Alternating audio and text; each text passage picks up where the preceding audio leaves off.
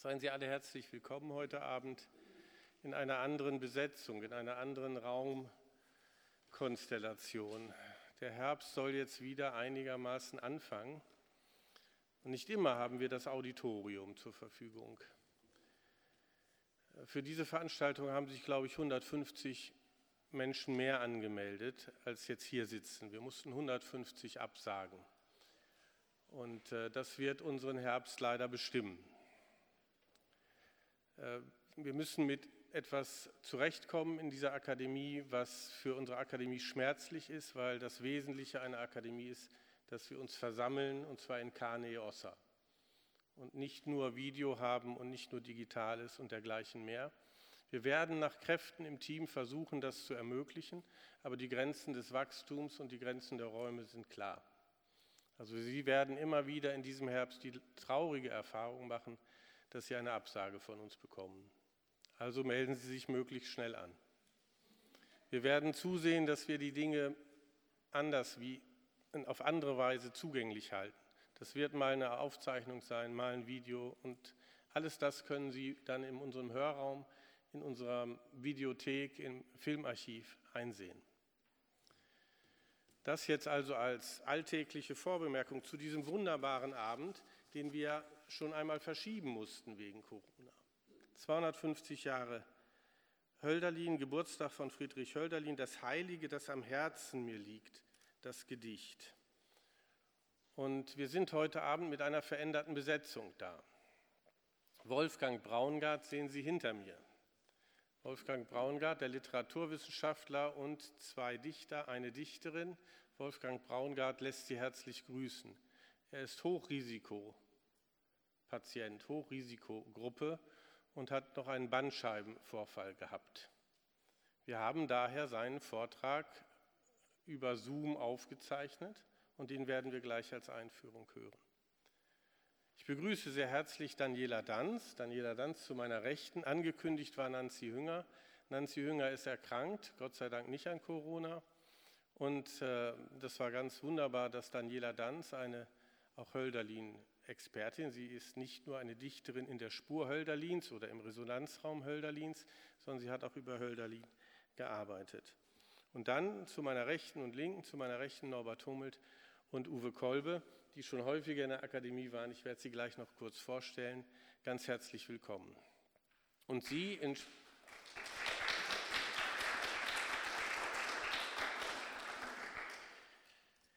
göttliches Feuer auch treibet bei Tag und bei Nacht aufzubrechen, so kommt, dass wir in das Offene schauen, heißt es in Hölderlins Brot und Wein. Und so beginnt eines der Bücher, die erschienen sind zu diesem Jubiläum von Rüdiger Safranski. Und er sagt, es sei eine der schönsten und gewaltigsten Elegien der deutschen Sprache. Er fährt dann fort und sagt, eine Annäherung an Hölderlin wird wohl kaum gelingen, wenn man unempfindlich bleibt für göttliches Feuer, wie immer man sich seine Bedeutung zurechtlegen mag. Was also ist das für ein Feuer, das in Leben und Poesie Hölderlins brennt? Das ist die Frage, die, diesem, die dieses Buch verfolgt. Wie also Hölderlin feiern? Wir lösen uns von Rüdiger Safranski, war die Frage auch an uns, 250 Jahre. Und wir haben uns entschieden, einen Weg zu suchen, der es nicht mit einer Frage versucht, nicht mit einer großen Frage, was ist dieses göttliche Feuer, sondern wir haben viele Fragen an Hölderlin und die, der Literaturwissenschaftler Wolfgang Braungart ohnehin, ein leidenschaftlicher Literaturwissenschaftler, dessen Bezug zu Hölderlin sich nicht in pedantischer Philologie erschöpft. Und wir haben zwei Dichter und eine Dichterin, die aus sehr großer persönlicher Nähe zu Hölderlin schreiben. Und das war der Versuch, dass wir gesagt haben, gut, dann können wir es auch mit einem großen Text versuchen, mit Brot und Wein. Und was läge näher in einer katholischen Akademie, als so einen Text zu nehmen, Brot und Wein. Und diese persönliche Annäherung, der große Text und das Verzichten darauf, einem dieser großen Stichworte nachzugehen. Sie werden alle auch die Stellen bei Hölderlin kennen und im Ohr haben. Und er war ja auch ein fataler Stichwortgeber in der deutschen Literatur- und Geistesgeschichte. Nicht zuletzt Karl-Heinz Ott hat in einem Buch Hölderlins Geister gerade das alles auch rekonstruiert, wo man sich am Ende jedoch fragt, warum liebt der Hölderlin? Also er hat eigentlich nur die, die fatale falsche Interpretationsgeschichte, braune Art und linke Art rekonstruiert. Und ich hätte gerne dort zehn Seiten gelesen, ich liebe Hölderlin aus diesem und diesem Grund.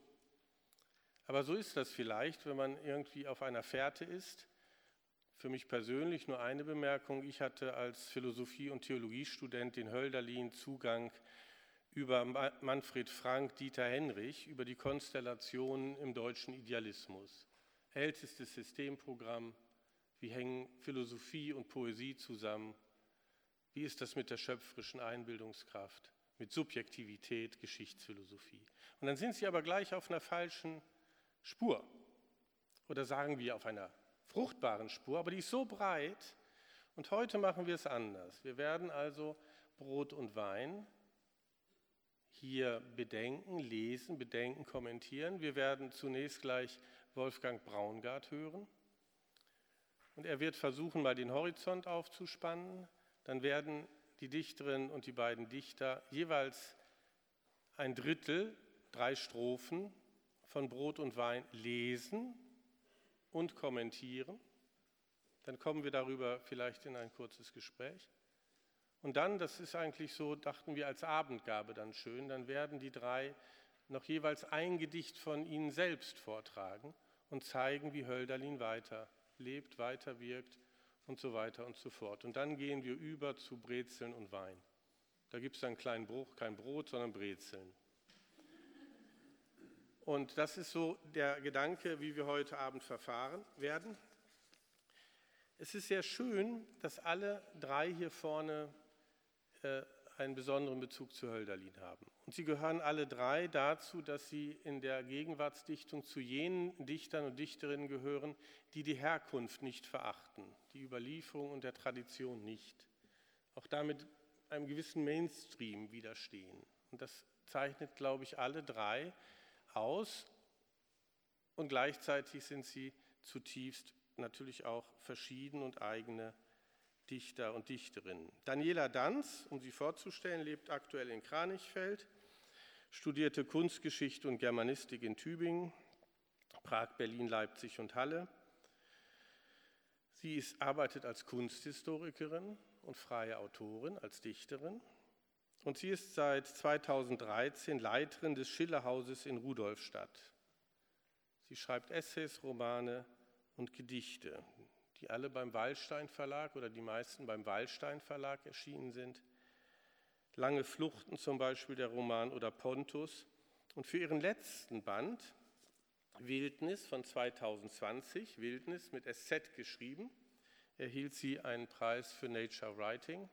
Und Wildnis mit SZ ist eine Wildnis, so wie sie Hölderlin auch geschrieben hätte, mit SZ. Herzlich willkommen, Daniela Danz, hier in der Katholischen Akademie. Sie ist das erste Mal hier was einen besonders heftigen Applaus hervorrufen könnte.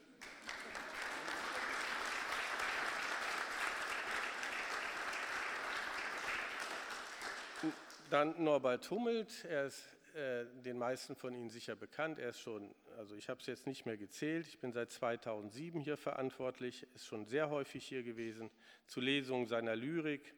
Das letzte Mal aus dem wunderbaren Gedichtband Sonnengesang. Das haben wir relativ kurz noch vor der Corona-Krise hinbekommen. Diese Lesung finden Sie auch im Hörraum mittlerweile. Zu Gesprächen mit Lyrikerkollegen wie Durst Grünmein, zu Abenden über Konrad Weiß und T.S. Eliot. Er ist, das wissen wenige, auch Autor bezaubernder Reiseprosa, Atlas der Erinnerung. Und ich freue mich sehr, lieber Norbert, dass du wieder da bist.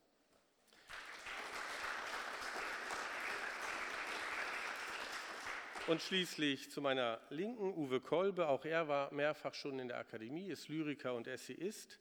Er wurde vielfach ausgezeichnet mit dem Stipendium der Villa Massimo, der Literaturhäuser Heinrich-Mann-Preis.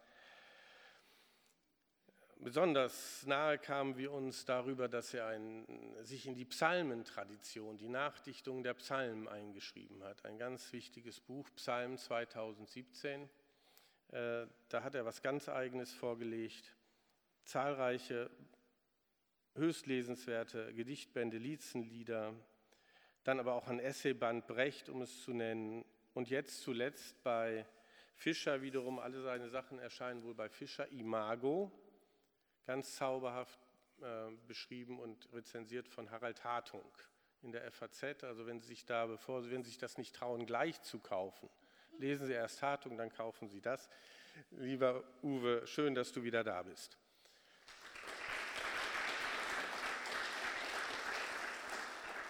Ja, Wolfgang Braungart, er sitzt jetzt zu Hause oder liegt vermutlich auf einem Kanapee und muss sich schützen gegen seinen Bandscheibenvorfall. Er hat uns einen Vortrag eingesprochen letzte Woche.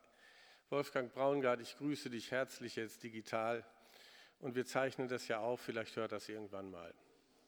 Damen und Herren, ich wäre jetzt sehr gerne bei Ihnen, aber es geht nun mal leider nicht. Ähm, mir hat äh, im ganzen letzten Jahr, wie Ihnen allen auch, Corona gewaltig ins Handwerk gepfuscht. Ähm, und äh, es sind noch weitere gesundheitliche Einschränkungen bei mir dazugekommen, sodass ich einfach nicht fahren kann. Ich hoffe, Sie sehen mir das nach. Äh, wir haben mit äh, viel Leidenschaft ähm, diese, diesen heutigen Abend vorbereitet und ich wäre sehr gerne bei Ihnen. So bin ich jetzt eben virtuell und ich hoffe, dass es einigermaßen geht.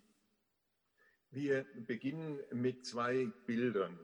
Äh, und das hat natürlich eine Bedeutung.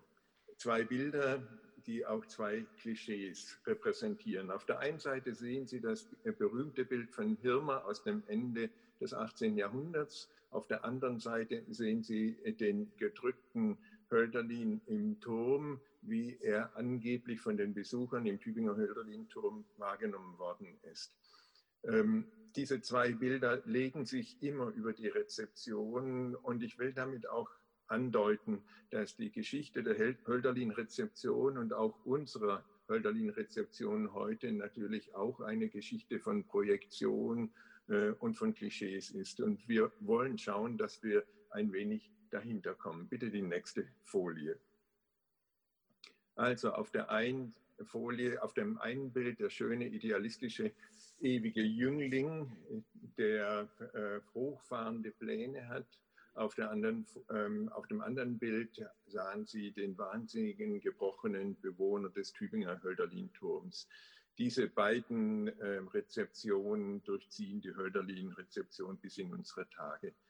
Bitte die nächste Folie um da gleich ein wenig gegenzusteuern und vielleicht auch ein wenig anzudeuten, was mir an Hölderlin liegt ähm, und wie ich gerne bei Hölderlin vorgehe und wie ich auch gerne Mut mache, ähm, die Hölderlin-Rezeption ähm, sich selbst zu gestalten, fangen wir mit einem Gedicht an, einem ganz berühmten Gedicht, das seinem Stuttgarter Freund Landauer gewidmet ist. Es ist um 1800, 1801 entstanden und heißt Der Gang aufs Land an Landauer. Es ist ein Fragment, aber das tut jetzt gar nichts zur Sache.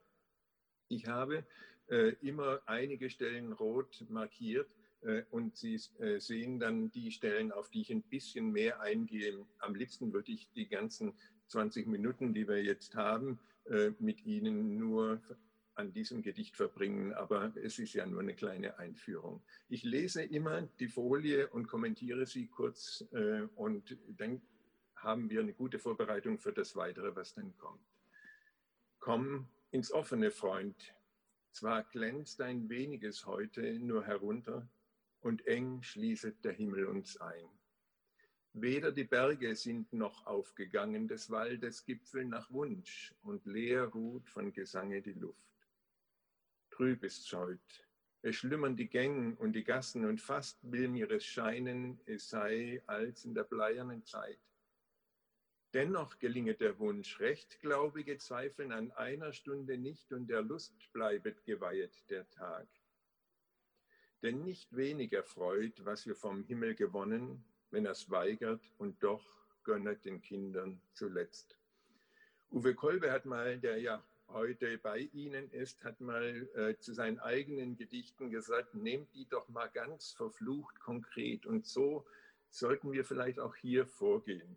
Ähm, das Gedicht erwähnt nachher Stuttgart, ähm, es erwähnt äh, die konkrete Situation, die Sie sich jetzt bitte für einen Moment vorstellen, wenn Sie einmal nach Stuttgart hineingefahren sind und gerade heute, wo Stuttgart im Zentrum der Luftverschmutzungsdiskussion steht, dann werden Sie diese Kessellage erfahren haben. Und wenn Sie dann vielleicht jetzt im Hinblick auf Hölderlin das Glück hatten, ansonsten das Unglück, dass man wirklich einen bedeckten und drückenden Himmel hat, dann ähm, können Sie das ganz gut nachvollziehen, dass da einer sagt, komm ins offene, Freund. Zwar glänzt ein weniges heute nur herunter und eng schließe der Himmel uns ein, denn in der Tat können die Wolken äh, das schmutzige Grau über der Stadt liegen wie eine bleierne äh, ja, Atmosphäre.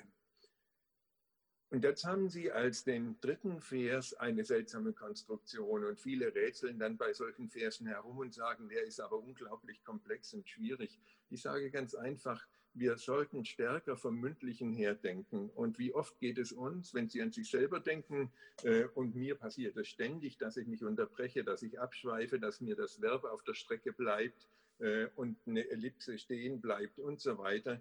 Also wenn Sie an das Mündliche denken, dann ist das überhaupt nicht schwer, denn dann haben wir oft ganz schiefe Satzkonstruktionen und trotzdem ist dieser Vers ja doch leicht verständlich. Man sieht weder den Wald richtig, man sieht weder die Berge richtig, noch die Berge richtig äh, und äh, der Himmel lässt sich noch kaum blicken. Ähm, ja, und dann kommt die nächste rote Markierung, fast will mir es scheinen, es sei als in der bleiernen Zeit.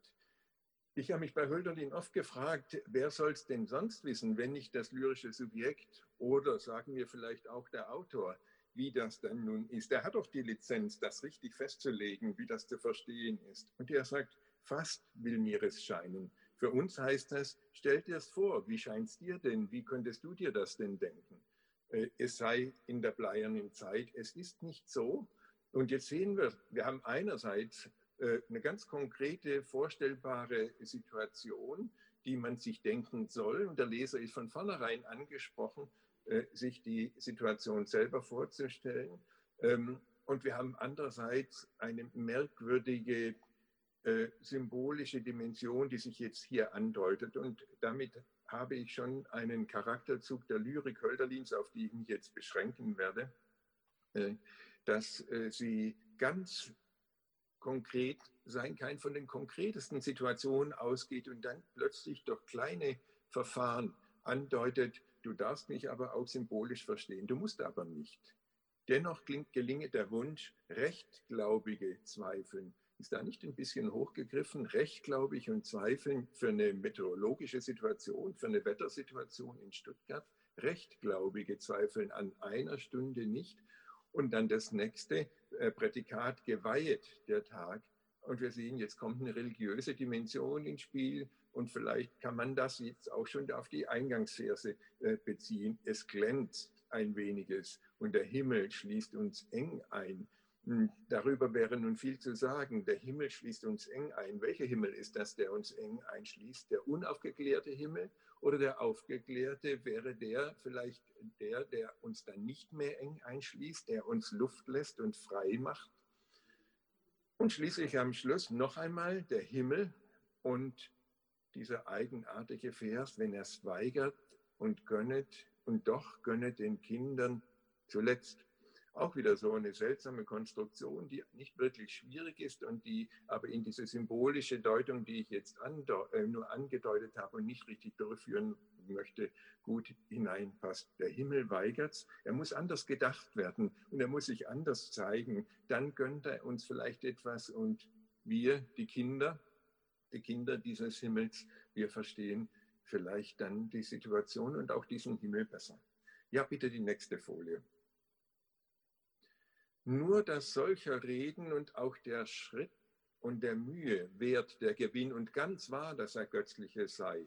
Darum hoffe ich sogar, es werde, wenn das Gewünschte wir beginnen und erst unsere Zunge gelöst und gefunden das Wort und aufgegangen das Herz ist und von trunkener Stirn höher Besinnen entspringt, mit der unseren zugleich des Himmels Blüte beginnen und dem offenen Blick offen der leuchtende sein. Jetzt haben wir Bestätigungen einer möglichen Deutung die ich nur so ganz leicht angedeutet habe, ähm, brauche ich jetzt gar nicht weiter zu entwickeln. Äh, worauf ich noch hinweisen möchte, ist äh, dieses mächtige und in den ersten beiden Versen und auch der Schritt und ähm, Wert der Gewinn und ganz wahr das Ergötzliche sei. Das macht Hölderlin gern, aber wieder zurück zum Mündlichen, so reden wir doch auch im Mündlichen. Und ich habe eine Menge da, da, über das, was Lyrik ist, gelernt, indem ich unseren Kindern zugehört habe. Das machen vor allem Kinder gern, wenn sie erzählen. Mit, einer gewissen, mit einem gewissen Druck, mit einem gewissen Rededruck bauen sie dieses Mund ein ähm, und äh, reihen die Satzglieder aneinander. Ja, die nächste Folie bitte. Denn nicht Mächtiges ist, zum Leben aber gehört's, was wir wollen und scheint schicklich und freudig zugleich. Aber kommen doch auch der segenbringenden Schwalben immer einige noch, ehe der Sommer ins Land, nämlich droben zuweilen bei guter Rede den Boden, wo den Gästen das Haus baut der verständige Wirt, dass sie kosten und schauen, der Schönste, die Fülle des Landes, das, wie das Herz es wünscht, offen dem Geiste gemäß, Mahl und Tanz und Gesang und Stuttgarts Freude gekrönt sei. Deshalb wollen wir heute wünschend den Hügel hinauf. Jetzt hat das Gedicht eingeholt, was ich vorhin schon angedeutet habe. Da findet auf der Höhe etwas statt. Wieder kommen wir ganz ins Konkrete zurück. Ähm, und dazu wird eingeladen, diese Wir-Gruppe soll da hinaufziehen, der Sprecher und die Zuhörer oder die Leser oder vielleicht auch die wandernde Gruppe, die sich aus dem, Stahl, äh, aus dem Stuttgarter Teilkessel entfernt. Ähm, ein zweites vielleicht noch, ähm, wieder haben wir eben nichts Mächtiges ist es, zum Leben aber gehört es, die Gestaltung dieses Himmels, von, dem, äh, von der ich gerade geredet habe, diese Gestaltung, die wäre es eigentlich. Das ist auch gar nichts Großartiges, sondern das, was sich aus dem Leben heraus selber äh, von selbst fast versteht. Und das ist auch das Passende und Angemessene. Und wenn wir das Passende und Angemessene tun und sich das Passende und Angemessene vollzieht, dann können wir auch freudig sein. Nun baut äh, Alltagswissen äh, das Gedicht ein, die segenbringenden Schwalben, Alexander Hohnold, der Basler Germanist, hat schön gezeigt, wie sehr Hölderlin auf das Alltagswissen und wirklich auf Lebensweltliches rekurriert. Man kann den Flug der Schwalben deuten. Die kommen, bevor der Sommer da ist. Und zugleich kommt wieder eine Dimension ins Spiel. Wir sind nicht gezwungen, es geschieht ganz frei. Dass wir können das symbolisch deuten. Äh, wir werden selber zu Vogelschauern, die segenbringenden Schwalben. Wenn das alles gelingen soll, bevor der Sommer da ist, dann bei guter Rede, äh, wenn der Gast vom Wirt das Haus gebaut bekommt.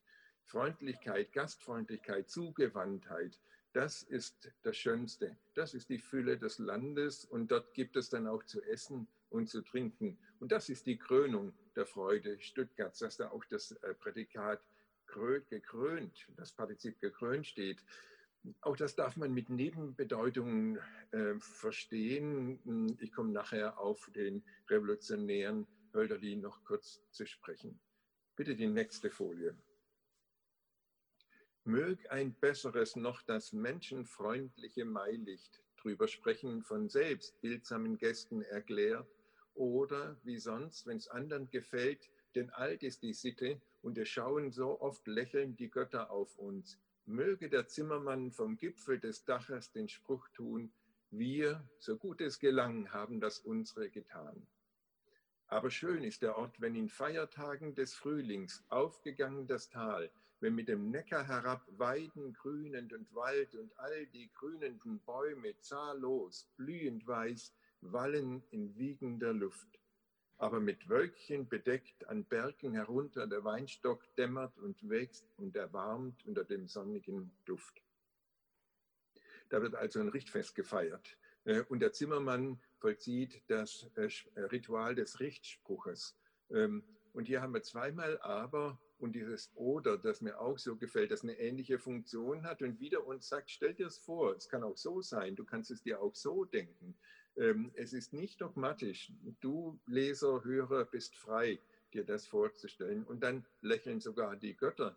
Äh, jetzt ist der Plural da mit dem offenen Himmel. Äh, und schließlich, wer möchte das von seinem Leben nicht sagen? Wir, so gut es gelang, haben das unsere getan. Wieder weitet sich die äh, Perspektive ins Symbolische und kehrt dann zum Neckar zurück. Wer je da an den Neckarhängen äh, spazieren gegangen ist im Frühjahr, der, dem muss man zu diesem letzten Teil der Elegie gar nichts mehr sagen. Ich habe ein bisschen markiert, äh, welche äh, formalen Möglichkeiten Hölderlin hier nutzt, die Alliteration und Assonanzen, diese wunderbaren Rhythmen, die entstehen und dieser Schlussvers, mit dem das Gedicht selbst in diesem Polysyndeton dämmert und wächst und erwärmt unter dem sonnigen Duft, so zur Ruhe kommt, dass man glaubt, das Gedicht müsse tatsächlich zu Ende sein und man kann sich gar nicht vorstellen, dass es da nochmal weitergehen soll. Trotzdem gibt es noch ein paar Verse, die äh, jetzt hier aber weggefallen sind. Ähm, und, ähm, und das ist vielleicht auch charakteristisch. Selbst wenn man glaubt, jetzt hat das Gedicht den großen Bogen geschlagen, kann es sein, dass es wieder neu ansetzt und Hölderlin setzt dann auch wieder neu an, aber wir wissen dann nicht, wie es zu Ende geführt worden wäre und deswegen breche ich jetzt mit dem kleinen Einstieg in dieses Gedicht auch hier schon ab. So, und jetzt komme ich zu einigen wenigen Anregungen und Hinweisen, die allgemeinerer Art sind. Äh, das Grundproblem, mit dem sich Hölderlin auseinandersetzt, heißt höhere Aufklärung. Also wie kann die Aufklärung über sich selbst aufgeklärt werden, sodass an ihr festgehalten werden kann, sie aber nicht dogmatisch erstarrt. Ähm, und diese, diesen Gedanken dürfen Sie wieder zurückübertragen auf meine erste Folie zu äh, zum Gang aufs Land und zu dem, was ich da zum Aufklären und zur Aufklärung des Himmels gesagt habe. Der Himmel muss aufgeklärt werden, der darf auch nicht dogmatisch erstarren. Ähm, und dann Revolution oder, wie Hölderlin sagt, in Deutschen gemäßer Bildung, stille Entwicklung aus diesem Geist der höheren Aufklärung heraus. Ähm, die Stiftler haben 1789 intensiv verfolgt und sie waren entsetzt über den Terror, in den diese großartige Bewegung gemündet äh, ist. Und ähm, sie haben für sich gesagt, es braucht eine Revolution der Gesinnung und der Vorstellungsarten. Und so wird das äh, politische denkerisch, philosophisch, aber das Philosophische auch politisch. Kant habe ich erwähnt, seine eisernen Begriffe von größter Bedeutung, denn mit ihm wird das Denken selbst gedacht und das ist für Hölderlin grundlegend und für die Philosophie um 1800. Die Verbindung von Religion und Theologie. Ähm, Hölderlins Glaubensbekenntnis kann nicht mehr das der Theologen von Profession sein. Äh, die theologische Herausforderung, die sich für ihn stellt, ist, äh, über die aufgeklärte Theologie hinauszukommen, die selbst wieder ein destruktives Potenzial entwickelt hat und die wieder verlebendigt werden muss. Und sie wird verlebendigt nun auch literarisch in der Zuwendung zum Leben bei Hölderlin. Die große Bedeutung der Antike als Sehnsuchtszeit und republikanisches Modell und damit zusammenhängend die Grundspannung zwischen Antike und Moderne, äh, die geschichtsphilosophische Deutbarkeit seines literarischen Werkes und der unglaubliche Anspruch, der in diesem Werk steckt. Schließlich der Gedanke vom eigenen und vom Fremden. Ich habe es nun auch lebensgeschichtlich angedeutet. Dieser Geist muss immer hinaus und muss immer wieder zurück. Und dann kann das Größte, was ein Mensch von sich sagen kann, geleistet werden, der freie Gebrauch des eigenen. Das ist das Schwerste, sagt Hölderlin selbst die Bewusstseinsphilosophie der Romantik, Selbstbewusstseinsphilosophie und die grundsätzliche Selbstreflexion, das grundsätzliche auf sich selbst äh, bezogen sein des Denkens und den Vorgang des Denkens und auch den Vorgang des Schreibens immer reflektieren. Das habe ich im Kontext der Frühromantik schon angedeutet. Die nächste Folie bitte. Ja, und jetzt eine ganz große Ermutigung. Ich weiß, Adorno hat uns das madig gemacht. Eine große Ermutigung zur verpönten Stellenlektüre. Ähm, ich plädiere immer dafür. Ich habe selber als Hölderlin-Leser mit 15, 16 Jahren so angefangen. Ich bin einfach hängen geblieben an solchen Stellen, die mich angezogen haben. Indessen dünket mir öfters, besser zu schlafen, wie so ohne genossen zu sein, so zu harren und was zu tun, indessen zu sagen, weiß ich nicht. Und wozu Dichter in dürftiger Zeit solche Verse ziehen mich bis heute an, haben mich angezogen. Und dann hat man einen Deutungsansatz und dann kann man sehen, ob das Kreise zieht, aber man spürt, da geht es um was. Oder, aber was ist dies? Ein Zeichen sind wir deutungslos in Mnemosyne, eine ganz berühmte Stelle. Oder mich hat dieser Vers regelrecht angefallen in dem hymnischen späten Fragment der Adler. Wo wollen wir bleiben? Also starke Ermutigung zur Stellenlektüre und von dort aus in den Text hineingehen und nicht immer den Anspruch haben, ich muss das Gedicht gleich ganz haben. Nehmen Sie das Gedicht wie ein Individuum. Niemand hat ein Individuum ganz, dann zerstört man jede soziale Beziehung. Und niemand hat einen Text und ein Gedicht ganz, dann zerstört man die ästhetische Erfahrung.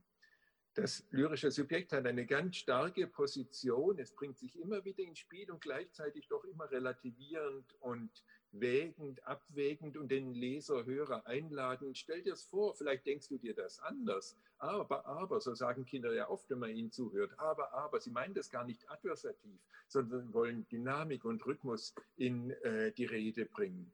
Äh, und wie Sie auch an dem Gedicht gesehen haben, es sind immer auch Ansprachen, es sind immer auch Hinsprachen, es ist viel Pathos in den Gedichten und viel Rhetorik. Ähm, und manchmal fragt man sich bei Hölderlin durchaus auch, wie man noch weiterreden kann, wenn einer so großformatig anfängt, nah ist und schwer zu fassen, der Gott. Also das wird schwierig. Das ist ein Auftakt. Ähm, da macht einer sich eine Vorgabe, an der er dann zu knapsen hat. Also die Ansprache, die Hinsprache, das Mündliche, äh, das Lebensweltliche. Das Subjekt darf nicht in der Innerlichkeit seiner Subjektivität verharren und die Poetik der Mündlichkeit spiegelt das sehr. Ich komme ja, wie Sie unschwer gehört haben, selber von da unten äh, und lese, ich kann gar nicht anders, die Hölderlin. Gedichte immer auch äh, mit diesen weichen Verschlusslauten, die mir vom Dialekt her gegeben sind. Poetik der Mündlichkeit und Poetik des Dialogischen und Poetik des Vollzuges und Prozesses, der immer weiter wird. Das Äußerste muss gesagt werden, was ist Geschichte, wer sind wir in, wer sind wir in ihr, was ist das Göttliche, wer bin ich und wer bist du. Und schließlich, ähm, wir sind nicht einig, sind nicht wie die Zugvögel verständigt, so sagt Rilke in den Duneser Elegien, die unheimlich viel Hölderlin verdanken, und wir können dieser Spur durchaus auch nachgehen, der existenziellen, der ontologischen, aber auch der sozialen und ökonomischen und religiösen Spur der Entfremdung, die mit Rousseaus erst einmal wirklich gedacht und in Begriffe gebracht wird und äh, die Hölderlin und seine Zeitgenossen wahrnehmen, was alles Entfremdung heißen kann. Keineswegs nur ökonomisches, sondern existenzielles, ontologisches und so weiter auch. Die nächste Folie bitte. So, äußerste Sprachanstrengung bis an die Grenzen der Sprache. Davon werden Sie jetzt gleich Beispiele bekommen, wenn Uwe Kolbe und Norbert Hummelt mit Ihnen sprechen. An die Grenzen der Sprache bis ins Verstummen. Äußerste Deutungsanstrengung auch für uns. Ähm, Hoffmannsthal, ich finde dieses Jugenddrama genial, sagt, wie wundervoll sind diese Wesen, die, was nicht deutbar, dennoch deuten. Das wird auch bei Hölderlin die spezifische Aufgabe der Dichtkunst und ist uns doch zutiefst angemessen. Hoffmannsthal sagt das, lässt das den Tod sagen am Schluss von der Tor und der Tod. Ein geniales Drama. Ja, den schwäbischen Dichterkreis, Klopstock, das Hymnische, die Reimstrophen, das Kirchenlied sei wenigstens erwähnt. Man könnte jetzt noch sehr viel mehr zum Formalen sagen, aber da sind die Dichter geeigneter, als ich es bin und die werden Ihnen gleich genug sagen. Wir haben um 1796 einen Wendepunkt. Ähm, jetzt äh, redet er in Elegien, von denen Sie ein Beispiel bekommen haben, oder in der strengen Odenform, die er ins Deutsche bringt, meisterhaft wie kein anderer. Im äh, 18. Jahrhundert inspiriert natürlich auch von Klopstock. Und wir haben dann die Pindar-Lektüre, die für Hölderlin ganz wichtig war. Zu Pindar äußert er sich, er versucht ihn zu übersetzen freirhythmische Hymnen einen ganz hohen pathetischen Ton, einen ganz großen Schwung. Und beides hat er. Er scheint beides zu brauchen. Das Subjekt braucht offensichtlich feste und die strenge Form und es braucht das ganz ins Weite und ins Offene gehende. Dann reißt der Himmel wirklich auf. Beides müssen wir parallel sehen, beides gehört zusammen. Es scheint so, als brauchte das Subjekt die Rettung der Form. Ähm, und schließlich dann in der Turmzeit ähm, dichtet Hölderlin weiter. Ähm, und jetzt entstehen karge, formstrenge, hochritualisierte Gedichte, die auch heute noch etwas Anrührendes haben, wenn man sie nicht nur an dem misst, äh, was in diesen hymnischen Texten, hymnischen Fragmenten der Zeit von 1802 bis etwa 1806 geschrieben wird, sondern wenn man vielleicht sie versteht auch als eine Selbstberuhigung, eine Selbsttröstung, eine Haltgewinnung an der kargen, hochritualisierten Form. Damit bin ich am Ende mit meinen Folien und wir können die PowerPoint beenden. Jetzt habe ich ein ganz klein wenig die mir erlaubte und eingeräumte Zeit überschritten. Joachim Hake wird es mir verzeihen und äh, meine beiden Kollegen sollen jetzt das Wort haben. Deswegen kommen keine langen Schlussworte. Ich entschuldige mich nochmal, dass ich nicht bei Ihnen sein kann ähm, und äh, hoffe und wünsche, dass Sie jetzt weiter einen guten Abend haben und den einen, die andere von Ihnen werde ich ganz sicher irgendwann in der Katholischen Akademie in Berlin wiedersehen, wenn wir vielleicht mal eine Art Lyrikwerkstatt machen, wo wir nur langsam, so wie ich es vorschlage, über ein Gedicht reden und uns dafür einen ganzen Abend Zeit nehmen. Alles Gute, machen Sie es gut und jetzt noch einen schönen und interessanten Abend mit den beiden Dichtern. Ja, vielen Dank, Wolfgang Braungart.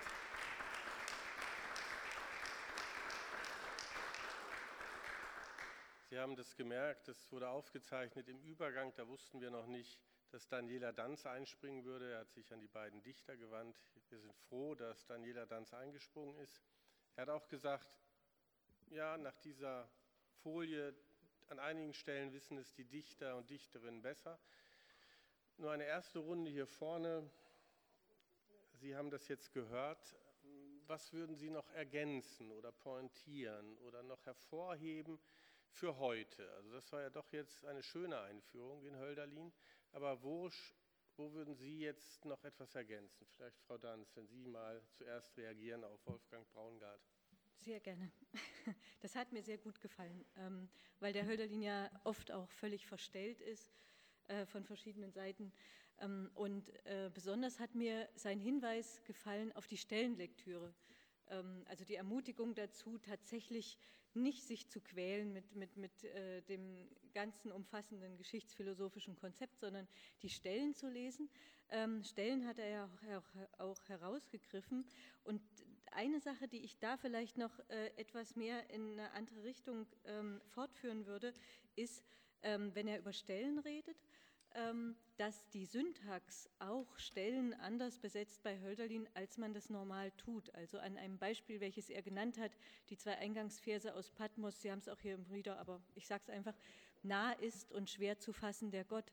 Ähm, da scheint mir, hat Hölderlin eben aus der Lektüre der Griech, des griechischen Satzbaus sich Gedanken darüber gemacht, ähm, dass Syntax-Satzbau auch einen Rhythmus hat. Und wo setze ich das hin, was wichtig ist? Also die natürliche, die normale Sprechweise wäre, der Gott ist nah und er ist auch schwer zu fassen.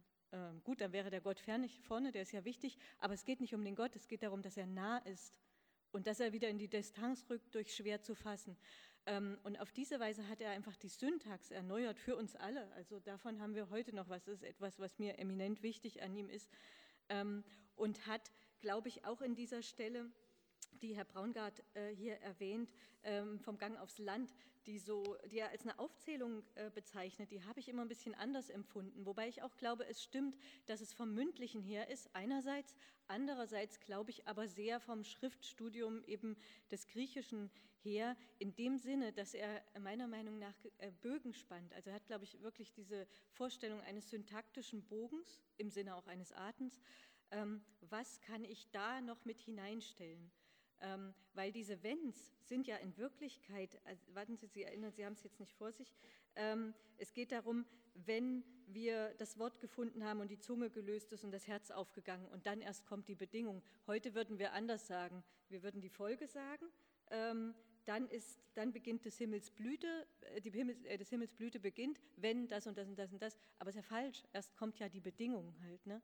Ähm, und die Syntax von daher zu denken, welche Stelle an welcher Stelle stehen muss, ähm, das finde ich doch eine, einen absoluten Gewinn, sich das bei Hölderlin anzuschauen.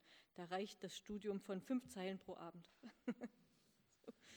Können Sie mal ausrechnen, wie lange Sie brauchen? Fünf Zeilen pro Abend. Uwe Kolbe. Ach, ich kann gar nicht so kritisch antworten auf, auf das, was wir da eben gehört haben von Wolfgang Braungart. Ich, ich benutze mal ein Wort, ich, ich liebe seine Art, die Dinge sozusagen, diese, diese Querschnittsart der, der wissenschaftlichen Betrachtung, denn wissenschaftliche Betrachtung bleibt es ja in der Komplexität. Das ist ja das Faszinierende, aber ich finde, äh, es ist ein, ein nicht wegzudenkender, immer wieder Hinweis auf das Lebensweltliche, auf das absolut Konkrete bei Hölderlin. Das, wird, das wurde so lange übersehen. Ja. Äh, das, allerdings muss ich, muss ich sagen, dass eine, eine der frühesten Arbeiten, die ich zu Hölderlin gelesen habe, war kurioserweise Romano Guardinis Arbeit über ihn, also sein Buch über ihn. Ja, Herr Hake hebt den Finger, die Referenz passt im Hause. Äh, und, äh, und schon da, äh, bei Guardini, der also über, über Topoi bei, bei Hölderlin schreibt, ausführlich schreibt, da geht es um Meer, das Gebirge, ähm, um, um Landschaft in ihrer in ihrer Größe, in ihrer pathetischen Größe und in ihrer Metaphorik natürlich. Und gleichzeitig schon Guardini stellt immer wieder fest, wie konkret das bei Hölderlin ist. Dass das, der ist, der hat die Dinge im Gegensatz zu vielen, die ihm auch nachgeschrieben haben. Ja? Und im Gegensatz vielleicht sogar auch zu gewissen Zeitgenossen oder gerade noch so Zeitgenossen, denen er nacheifern wollte, wie Klopstock. Ja? Äh, ich glaube, Klopstock hat das nicht so unter die Füße genommen wie Hölderlin. Hölderlin ist der, der sozusagen, der den Vers dann erst erwandert hat. Ja? Und da äh, gewinnt er. Ja? Da, da, da, wird der, da ist das, was Hölderlin gesehen, angefasst, gerochen, geschmeckt hat und wo er mit der Pistole unterm Haupt in den Vogesen geschlafen hat, ja, da ist alles konkret im Gedicht. Und das ist, und gleichzeitig ist er der, der auch konkret darin ist, dass er an die Wiederkehr der Götter auf Erden glaubt. Also und das, diese Spanne ja, bei diesem Mann ist natürlich der Wahnsinn. Zu den Stellen wäre nur noch zu bemerken, das ist ein absolutes Steckenpferd von Wolfgang Braungart. Der hat ein ganzes ja, ja. Buch darüber gemacht. Äh, es, es, ist wunderbar. Und es, faszinierend ist ja bei Hölderlin auch, dass, dass viele Stellen rasant und immerzu benutzt und immerzu missverstanden werden. Im, im Winde klirren die Fahnen. Ja. Das ist so oft zitiert worden ja, äh, und so oft falsch, weil, äh, weil die Leute sich ganz banal, also das Klirren von Fahnenmasten dabei vorgestellt haben, die kleinen Adepten, die Nachmacher, ja, während sie nicht auf den einfachsten, nämlich den Wetterhahn gekommen sind.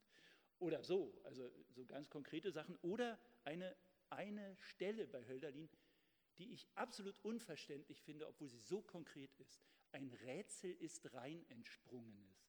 Aus der Rheinhymne, das ist natürlich, ja, ist ja ganz einfach. Also ein Rätsel ist das, wo der Rhein da oben oder wie der da oben in den alten Alpen am Gotthard entspringt. Das ist ja alles sehr konkret. Aber was ist denn ein Rätsel am, gerade am Rhein entsprungenen ohne H? Was ist das eigentlich? Ich verstehe es bis heute nicht, obwohl ich an die tausendmal darüber nachgedacht habe und es vielleicht auch selbst latent zitiert habe immer wieder. Also das ist schon, das bleibt. Ja. Oh, manchmal versteht man es so ein bisschen und dann ist Verstehen wieder weg. Gell? Das ist das Schöne daran. Norbert Hummelt. Ja, ich dachte die ganze Zeit darüber nach. Ich wollte immer sagen, mir glänzt nur wenig hier, aber jetzt habe ich doch gefunden, wie ich das hier anschalten kann. Ja, also ich habe ich es auch sehr gerne ähm, äh, gehört, kann äh, gar nicht so viel euch jetzt hinzufügen, aber auch da, wo ich akustisch nicht ganz mitgekommen bin, durch die Übertragungstechnik, wie auch immer, war es sehr schön, das Schwäbische äh, wahrzunehmen daran. Denn das ist ja, ich glaube, dann versteht man, wenn man noch nie Schwäbisch gehört hat, kann man Hölderlin äh, umso schlechter verstehen. Und deswegen war ich jetzt, ähm, dass also der, der Freund, der uns hier ins Offene geführt hat, eben diese, diesen Ton auch ähm, äh, mitgebracht hat. Und ich musste auch daran denken, gerade weil er über den Gang aufs Land gesprochen hat, äh, Uwe, wie wir mal vor ein paar Jahren in einem äh, Studio saßen für eine Radiosendung über Hölderlin und du auch sehr ausführlich über dieses Gedicht gesprochen hast. Und ähm, mich fasziniert seit immer, seit so vielen Jahren an Hölderlin, dass ich das Gefühl habe, ich bin immer wieder am Anfang. Genauso wie du es gerade gesagt hast, das rein entsprungene, was heißt das nochmal? Es ist natürlich ein Rätsel, das sagt er ja, dass es ein Rätsel ist. Also wundern wir uns nicht, dass wir äh, rätseln müssen, aber eben auch diese, ähm, diese Stellenlektüre, ich glaube, die erzwingt Hölderlin oder erlaubt oder erzwingt sie in anderer Weise noch als andere Dichter, gerade weil Vieles ist sehr lang, vieles ist Fragment, vieles hat ähm, verschiedene Fassungen. Und ähm, ich muss sagen, dass ich immer sehr gerne irgendwo aufblättere bei Hölderlin und dann bis heute immer wieder gar nicht weiß, wo bin ich eigentlich hier? Und immer diese Verbindung des eigentlich Bekannten, weil ich das vielleicht doch schon ganz oft gelesen habe und doch wieder ganz Fremden wo bin ich eigentlich hier? In welches offene bin ich hier reingeraten? Das ist immer wieder neu und ähm, toll einfach. Und das ist einfach eine Lektüre, mit der ich nicht zum Schluss komme und sehr dankbar bin für so ganz kleine Dinge. Ich war auch noch kürzlich in äh, Stuttgart äh, bei einer Lesung, wo auch Hölderlin im Hintergrund stand, aber jetzt von Wolfgang Braungart nochmal gezeigt zu bekommen, das ist natürlich auch die Kessellage von Stuttgart. Ja? Das muss man natürlich wissen da. Und dann geht es einem nochmal ganz anders auf. Und das sind so kleine Geschenke, wo es kein Ende gibt bei Hölderlin. Ja, vielen Dank an euch drei. An diesem Abend soll ein Text im Mittelpunkt stehen, Brot und Wein. Und äh, wir haben es jetzt so vor, dass alle drei diesen Text lesen und anschließend kommentieren. Also wir haben ihn in drei Teile geteilt, was bei diesem Text nicht so schwierig ist. Sie haben diesen Text in Ihren Papieren in der Fassung, die jetzt gelesen wird. Sie können es also verfolgen. Und äh, wir, es ist nicht nur eine kleine Stelle, es ist also einer der wichtigsten Texte und den wollen wir heute Abend uns hier erschließen. Daniela Danz würde die Strophen 1 bis 3 lesen und dann kommentieren. Ähm, ich schicke, um das ähm, dann nicht zu sehr das, was ich dazu erzählen möchte, ähm, dann da hinein äh, sagen zu müssen, schicke ich vielleicht ein paar Sachen auch schon voraus. Ähm, Brot und Wein, Sie sehen es ja, 1800, 1801 entstanden. Und ähm, die Idee ist jetzt, dass wir durchaus nicht eine philologische äh, Lektüre machen, sondern ähm, auch hinüberreichen in unsere Gegenwart. Was sagt uns das jetzt? Und vielleicht ist es nochmal interessant zu rekapitulieren, ähm, wobei Herr Braungart das auch schon gesagt hatte, ähm, wann das entstanden ist. Also Hölderlin ist 30 Jahre. Ähm, das ist nach der ersten Homburger Zeit. Er war vorher in Frankfurt und ist in, in dieser Stuttgarter Zeit auch ähm, entstanden. Da ist also ganz zeitgleich ungefähr zu dem Gang aufs Land, weshalb das unglaublich gut passt. Denn auch da kommt dieses Offene ganz oft vor. Es war eine der glücklichsten Zeiten in seinem Leben, aber was lag hinter ihm? Es lag ein Scheitern äh, äh hinter ihm, das so umfassend ist, dass für mich immer sehr bewundernswert ist, wie er in diesem Gedicht zum Beispiel und in allen folgenden ähm, eine neue Konzeption äh, entwirft, nachdem verschiedene andere gescheitert sind. Also ähm, auch rein lebenspraktisch. Er konnte nicht in Jena äh, an der Uni Fuß fassen. Er konnte überhaupt in diesem Kreis, der, mit denen er zum Beispiel im Stift zusammen noch auf einer Ebene war, nicht mitmachen. Er hat auch in Homburg noch mal sich als freier Schriftsteller probiert. Das ging nicht. Sie kennen die Sache mit Suzette Gontard. Ähm, die nicht nur eine Liebesgeschichte war, sondern sie sollte auch noch einmal die sinnliche Verkörperung seiner Geschichtskonzeption, seiner, seiner geschichtsphilosophischen Konzeption sein. Ähm, und nach all dem aber nicht aufzugeben, sondern trotzdem äh, etwas Neues zu entwerfen, was darüber hinausgeht. Und davon handelt, handeln diese drei Triaden auch, also von dem, was verloren ist. Da bietet sich die Gattung der Elegie an, also ein Gedicht in Trauer um ein verlorenes Ideal ähm, und dem, was letzten Endes aber doch daraus wiederum entstehen kann. Davor war der Hyperion und der hat auch diese exzentrische Bahn entworfen. Das Ideal ist weg, Griechenland ist vorbei ähm, und wir können nichts als durch den Boden der Tatsachen zu gehen, also in die Wirklichkeit zurück und zu einem neuen Ideal, einem künftigen kommen. Ähm, das ist doch eine große Leistung, nachdem ihn sowas wie die Enttäuschung über den Ausgang der Französischen Revolution in einem Lebensalter getroffen hat. Ähm, da war er 19, also gut, da war er dann 20, 21 Jahre, äh, wo das wirklich einschneidend ist, wenn du in deiner Jugendzeit hoffst und die Dinge dann äh, enttäuscht werden. Jetzt lese ich aber was. Brot und Wein an Heinse. Ringsum ruhet die Stadt, still wird die erleuchtete Gasse, und mit Fackeln geschmückt rauschen die Wagen hinweg. Satt gehen heim von Freuden des Tags zu ruhen die Menschen, und Gewinn und Verlust wäget ein sinniges Haupt wohl zufrieden zu Haus. Leer steht von Trauben und Blumen, und von Werken der Hand ruht der geschäftige Markt. Aber das Seitenspiel tönt fern aus Gärten, vielleicht, dass dort ein Liebendes spielt oder ein einsamer Mann ferner Freunde gedenkt und der Jugendzeit. Und die Brunnen immer quillend und frisch rauschen an duftendem Beet. Still in dämmriger Luft ertönen geläutete Glocken, und der Stunden Gedenk rufet ein Wächter die Zahl. Jetzt auch kommet ein Wehen und regt die Gipfel des Hains auf. Sieh, und das Schattenbild unserer Erde, der Mond, kommet geheim nun auch, die schwärmerische, die Nacht kommt, voll mit Sternen und wohl wenig bekümmert um uns, glänzt die Erstaunende dort, die Fremdlingin unter den Menschen, über Gebirgeshöhen, traurig und prächtig herauf. Wunderbar ist die Gunst der Hocherhabenen, und niemand weiß von wannen und was einem geschiehet von ihr.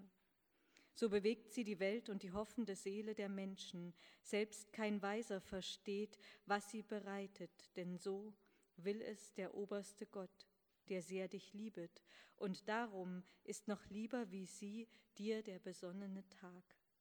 Aber zuweilen liebt auch klares Auge den Schatten und versuchet zu Lust, ehe es die Not ist, den Schlaf. Oder es blickt auch gern ein treuer Mann in die Nacht hin, ja, es ziemet sich ihr Grenze zu Wein und Gesang, weil den Irrenden sie geheiligt ist und den Toten, selber aber besteht ewig in freiestem Geist. Aber sie muss uns auch, dass in der zaudernden Weile, dass im Finstern für uns einiges haltbar sei, uns die Vergessenheit und das heilig Trunkene gönnen, gönnen das strömende Wort, das wie die Liebenden sei, schlummerlos und vollern Pokal und kühneres Leben, heilig Gedächtnis auch, wachend zu bleiben bei Nacht. Auch verbergen umsonst das Herz im Busen, umsonst nur halten den Mut noch wir, Meister und Knaben. Denn wer möchte es hindern und wer möchte uns die Freude verbieten? Göttliches Feuer auch treibet, bei Tag und bei Nacht aufzubrechen. So komm, dass wir das Offene schauen, dass ein eigenes wir suchen, soweit es auch ist. Fest bleibt eins, es sei um Mittag oder es gehe bis in die Mitternacht, immer bestehet ein Maß, allen gemein, doch jeglichem auch ist Eignes beschieden. Dahin gehet und kommt jeder, wo er es kann. Drum und Spotten des Spotts mag gern frohlockender Wahnsinn, wenn er in heiliger Nacht plötzlich die Sänger ergreift.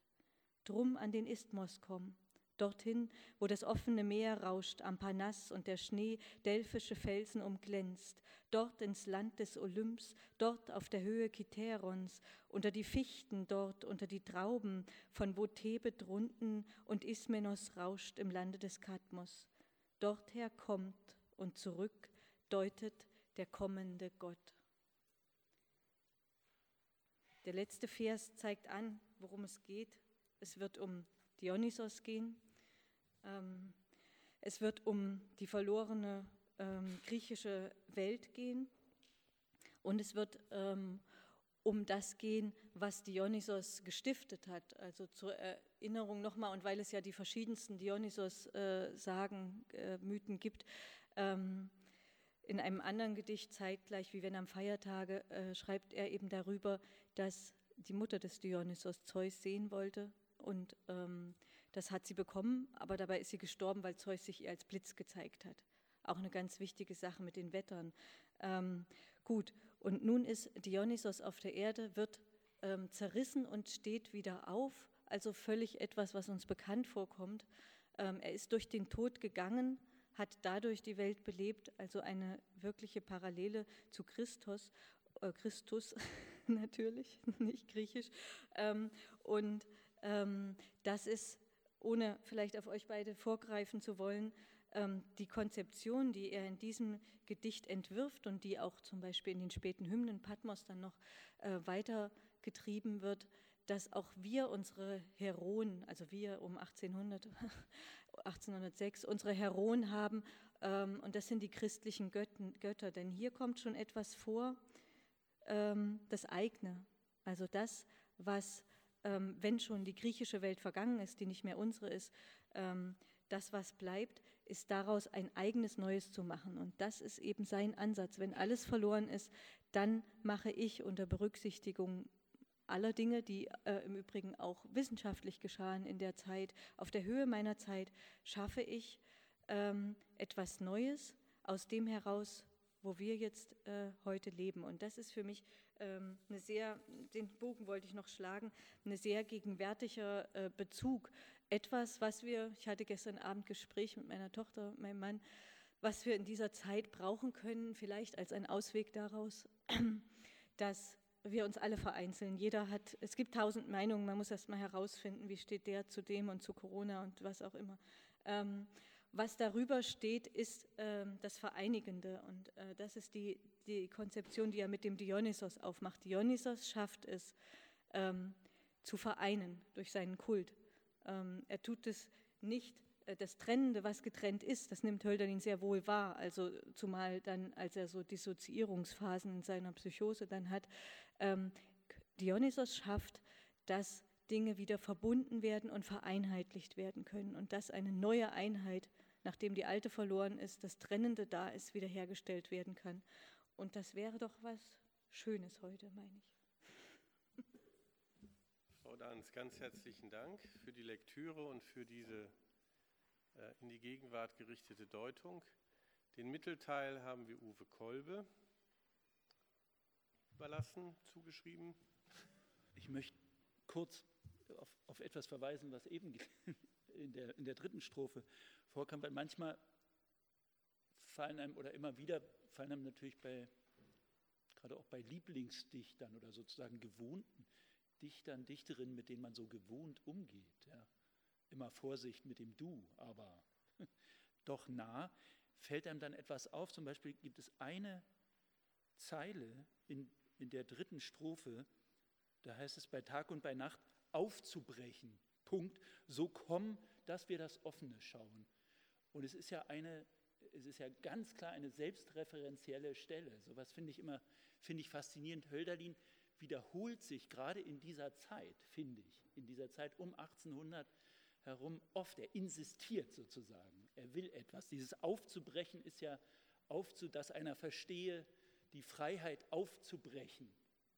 Das steckt dahinter, diese, dieses Selbstzitat und natürlich das Offene aus dem Gang ans Land, äh, Gang aufs Land an Landauer. Also das, das finde ich schon find ich toll. Und außerdem wollte ich noch ähm, ich, also ich finde, mag dieses Selbstreferenzielle, also das weit über, über das Wort des Selbstreferenziellen hinausgeht. Es ist ein, ein Insistieren, ein Beharren auf äh, Essenz. Und, äh, und etwas anderes wollte ich noch sagen, weil bevor es untergeht, die Widmung. Äh, du, du, hast jetzt nichts zur Widmung gesagt? Ich, ich, naja, ich will es nur sagen, äh, auch wenn es so bekannt ist und, und wenn natürlich Hölderlin ist einer, mir, mir geht es mit ihm immer wie, wie, äh, sagen wir zum Beispiel, wie mit Van Gogh in der Malerei. Äh, Leben und Kunst greifen so ineinander. Übrigens auch, weil wir bei Hölderlin auch wie bei Van Gogh ein Riesenbriefwerk neben dem dichterischen Werk noch haben. Ja. äh, und dadurch die Biografie natürlich sehr ausgeleuchtet ist. Und trotzdem ist es fast, fast untrennbar zu haben. Und die Widmung jedenfalls diese, dieser großen Elegie an, an Wilhelm Heinze, also an Heinze, ist natürlich ist eine Referenz im Jahre 1800 äh, auf, auf äh, den gemeinsamen Aufenthalt äh, in, den, in den 1790er Jahren. Ich weiß jetzt gar nicht genau, wann es war, 1796, waren, war eine kleine Reisegemeinschaft, nämlich Suzette Gontard und ihre Kinder und äh, der Hofmeister bzw. Hauslehrer Friedrich Hölderlin. Äh, sie waren aus Frankfurt abgereist mit kleinem Gesinde und waren über Kassel nach Bad Driburg gereist und dort trat, äh, war Wilhelm Heinze mit bei ihnen. Und Wilhelm Heinze, der Verfasser eines zu seiner Zeit sehr berühmten Romans Ardinghello oder Die Insel der Glückseligen, sozusagen eines utopischen Romans, ja, den Goethe wenig schätzte, nebenbei bemerkt, äh, der war der, der dieses junge, unorthodoxe Glück, dem er da begegnete, durchaus bestärkt und bestätigt hat. Nur um das sozusagen als Fußnote. Ich finde es interessant, ihm widmet Hölderlin seine, seine große Elegie. Ja, das äh, am Rande.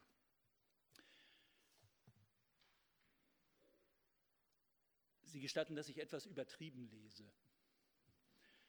Seliges Griechenland, du Haus der himmlischen Alle, also ist wahr, was einst wir in der Jugend gehört. Festlicher Saal, der Boden ist Meer und Tische die Berge, wahrlich zu einzigem Brauche vor Alters gebaut. Aber die Thronen wo? Die Tempel und wo die Gefäße? Wo mit Nektar gefüllt Göttern zu Lust der Gesang?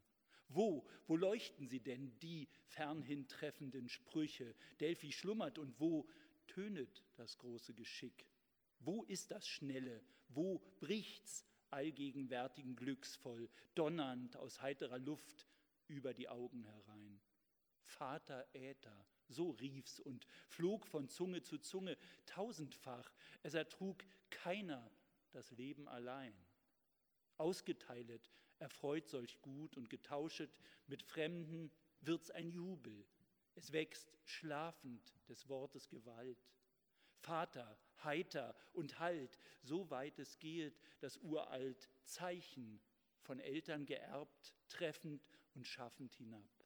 Denn so kehren die himmlischen ein, tief schütternd gelangt so aus den Schatten herab unter die Menschen ihr Tag. Unempfunden kommen sie erst, es streben entgegen ihnen die Kinder, zu hell kommet, zu blendend das Glück. Und es scheut sie der Mensch, kaum weiß zu sagen ein Halbgott, wer mit Namen sie sind, die mit den Gaben ihm nahen. Aber der Mut von ihnen ist groß, es füllen das Herz ihm ihre Freuden und kaum weiß er zu brauchen das Gut. Schafft, verschwendet und fast ward ihm Unheiliges heilig das er mit segnender Hand törig und gütig berührt.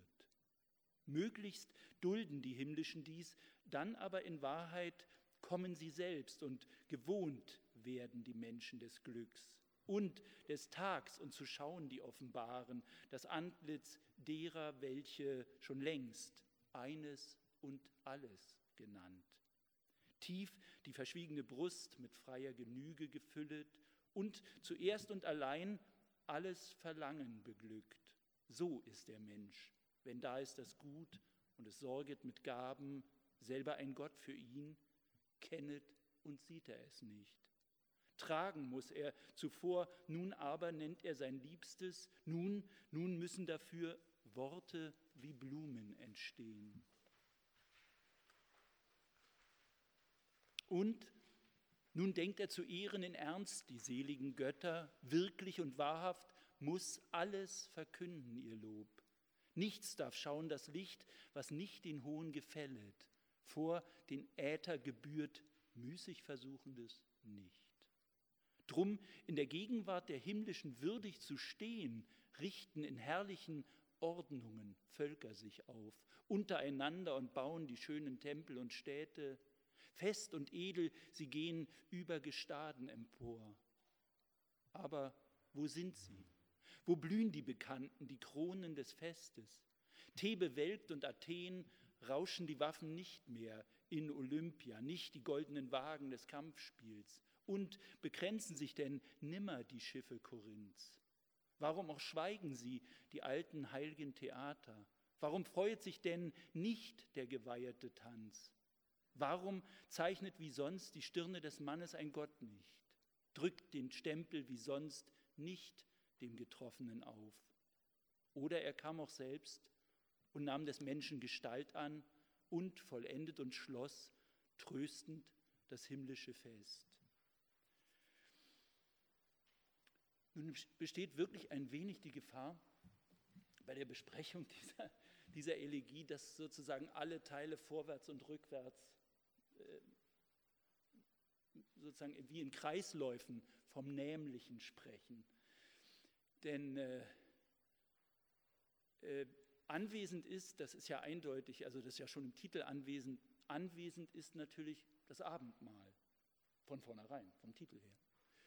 Dieses christliche Abendmahl. Und anwesend ist, sind im Grunde von Anfang an immer schon drei, nämlich der benannte Dionysos natürlich, selbstverständlich, der, der in, in dem Gedicht Friedensfeier noch stärker also dargestellt wird. Und zwar als, natürlich als Halbbruder Christus. Dionysos als Halbbruder des Christus. Das ist Hölderlins sozusagen hybride, antik, also Heiden, nein, heidnisch kann man nicht sagen, das ist eine Theologie.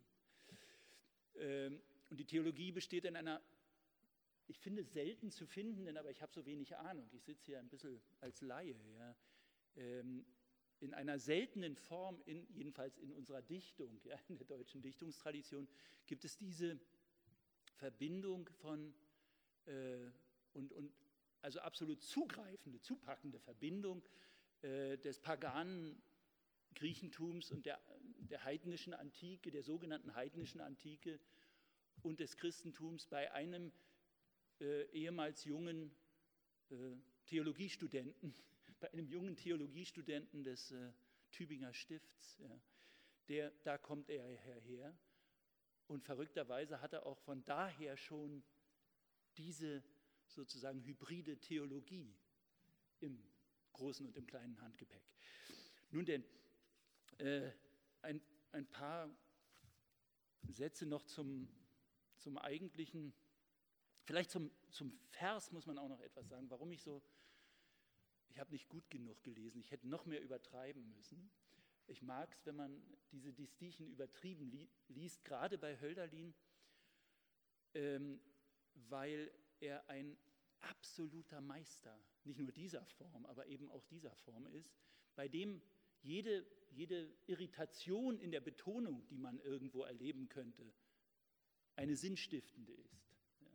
Und das ist bei ihm, es, ist, es, ist, es lohnt sich sehr, ähm, Elegien verschiedener Meister zu vergleichen, also zum Beispiel die zeitgenössische Ode von Schiller, äh, äh Elegie von Schiller, die Götter Griechenlands. Ja, eine, die, die kann man unbedingt sozusagen parallel lesen zu diesem Gedicht.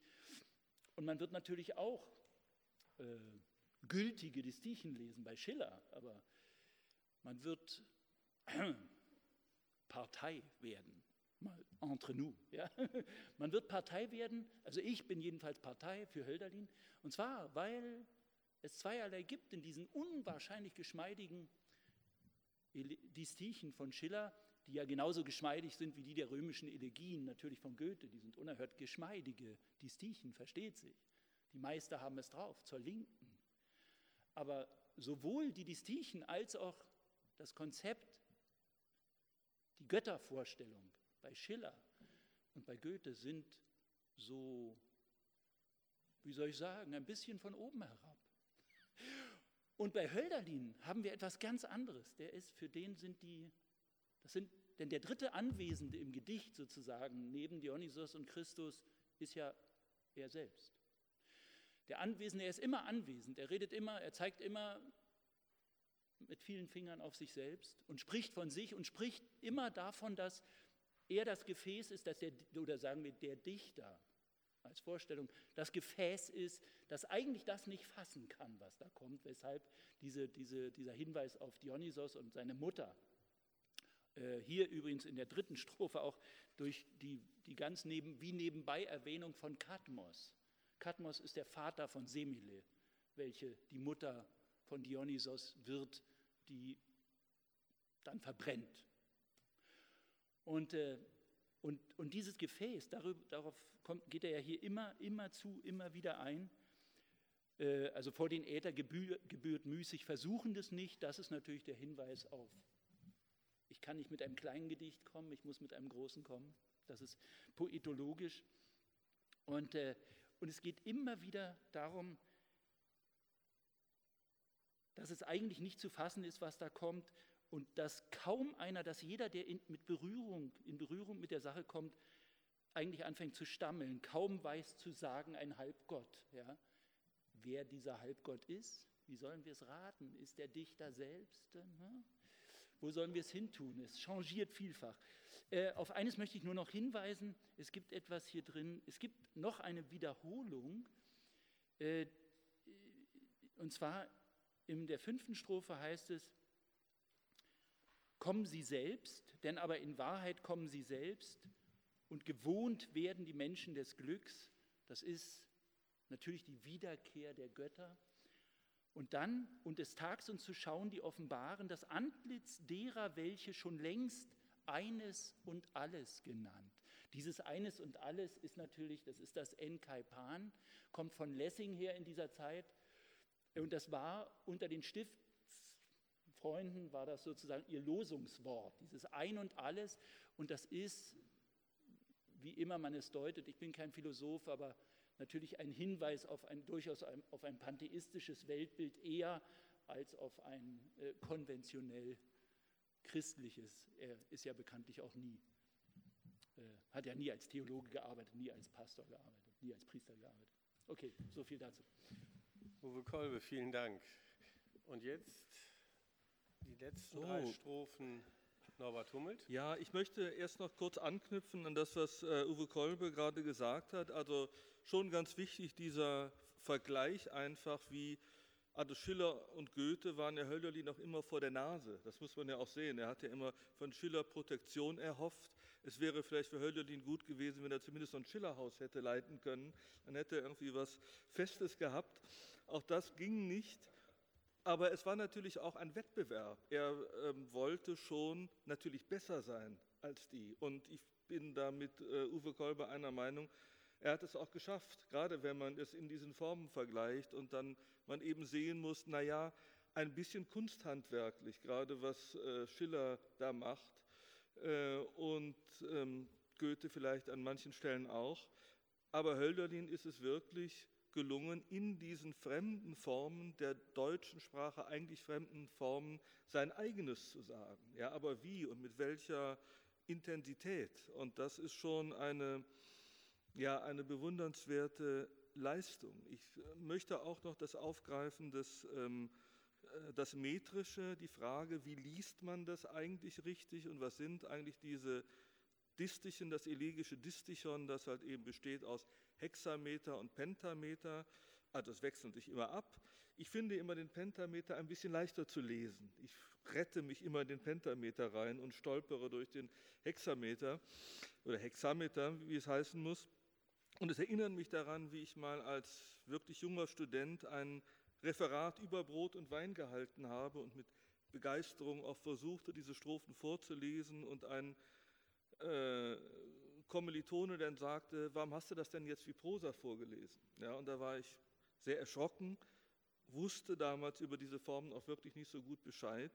Aber es ist halt eben wirklich die Frage, was ist richtiger, wovon lässt man sich tragen? Ist es, wenn ich jetzt einfach so lese, wie ich meine es zu verstehen, aber Freund, wir kommen zu spät, zwar leben die Götter, aber über dem Haupt in anderer Welt, also vom Verstehen her zu lesen oder von diesem Metrum her zu lesen, aber Freund, wir kommen zu spät, zwar leben die Götter, aber über dem Haupt droben in anderer Welt. Wenn man beim Pentameter also diese ähm, äh, die Zäsur in der Mitte betont. Also wahrscheinlich ist das Richtige irgendwo dazwischen und das möchte ich jetzt versuchen.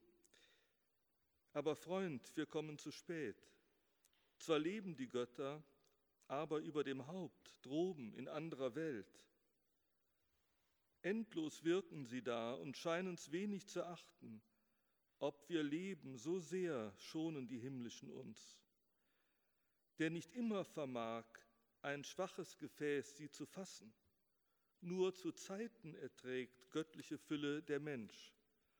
Traum von ihnen ist drauf das Leben, aber das Irrsal hilft wie Schlummer und stark machet die Not und die Nacht, bis das Helden genug in der ehernen Wiege gewachsen, Herzen an Kraft wie sonst ähnlich den himmlischen sind. Donnernd kommen sie drauf, indessen dünket mir öfters, besser zu schlafen, wie so, ohne genossen zu sein. So zu harren und was zu tun indes und zu sagen, weiß ich nicht und wozu Dichter in dürftiger Zeit. Aber sie sind, sagst du, wie des Weingotts heilige Priester, welche von Lande zu Land zogen in heiliger Nacht. Ich möchte jetzt gleich noch was dazu sagen, ähm, denn das haben Sie vorhin auch schon gehört bei Wolfgang Braungart, also eine Lieblingsstelle ähm, eben dieser ähm, sehr heraus, das sehr herausgehobene Zitat, wozu Dichter in dürftiger Zeit? Ja, das hat mich auch sehr ähm, gekriegt, als ich auch im Anfang war, ähm, das und noch rauskriegen musste, wozu ich eigentlich Dichter werden sollte in, und äh, ist die Zeit dürftig oder nicht. Das ist schon ein geflügeltes Wort, kann man fast sagen. Ich erinnere mich auch damals in der Kölner Seminarbibliothek äh, hing irgendwie ein Plakat, das Dach ist dicht, wozu noch dichter? Ja, also das reizt auch manchmal dazu, ein bisschen zu scherzen, was dem heiligen Ernst auch gar nicht schadet, zu dem man dann immer wieder zurückfinden kann. Also das ist die Stelle, aber in der Elegie, auch in dieser triadischen äh, Konzeption, also die erste Triade, die eigentlich die gegenwärtige Situation, die Götternacht und dann die zweite Triade, der Rückblick auf den großen griechischen Göttertag. Eigentlich am Schluss soll die Wendung nach vorne kommen, ins Offene, ins Künftige, aber es beginnt eigentlich in der siebten Strophe mit dem absoluten Nullpunkt, wo die Stimmung wirklich einfach ganz unten ist. Indessen dünket mir öfters, besser zu schlafen, wie so, ohne genossen zu sein. Dazu kann man vielleicht noch sagen, das habe ich gefunden bei Manfred Frank, den äh, Joachim du eben auch schon erwähnt hast. Ähm, den Ausdruck Genossen verwenden in religiöser Absicht schon Schleiermachers Reden. Noch im Sozialismus, wo ja auch die besondere Verbundenheit der Verschworenen durch die Anrede Genosse, Genossin zum Ausdruck gebracht wird, lebt ein Stück Urchristentum und Pietismus fort.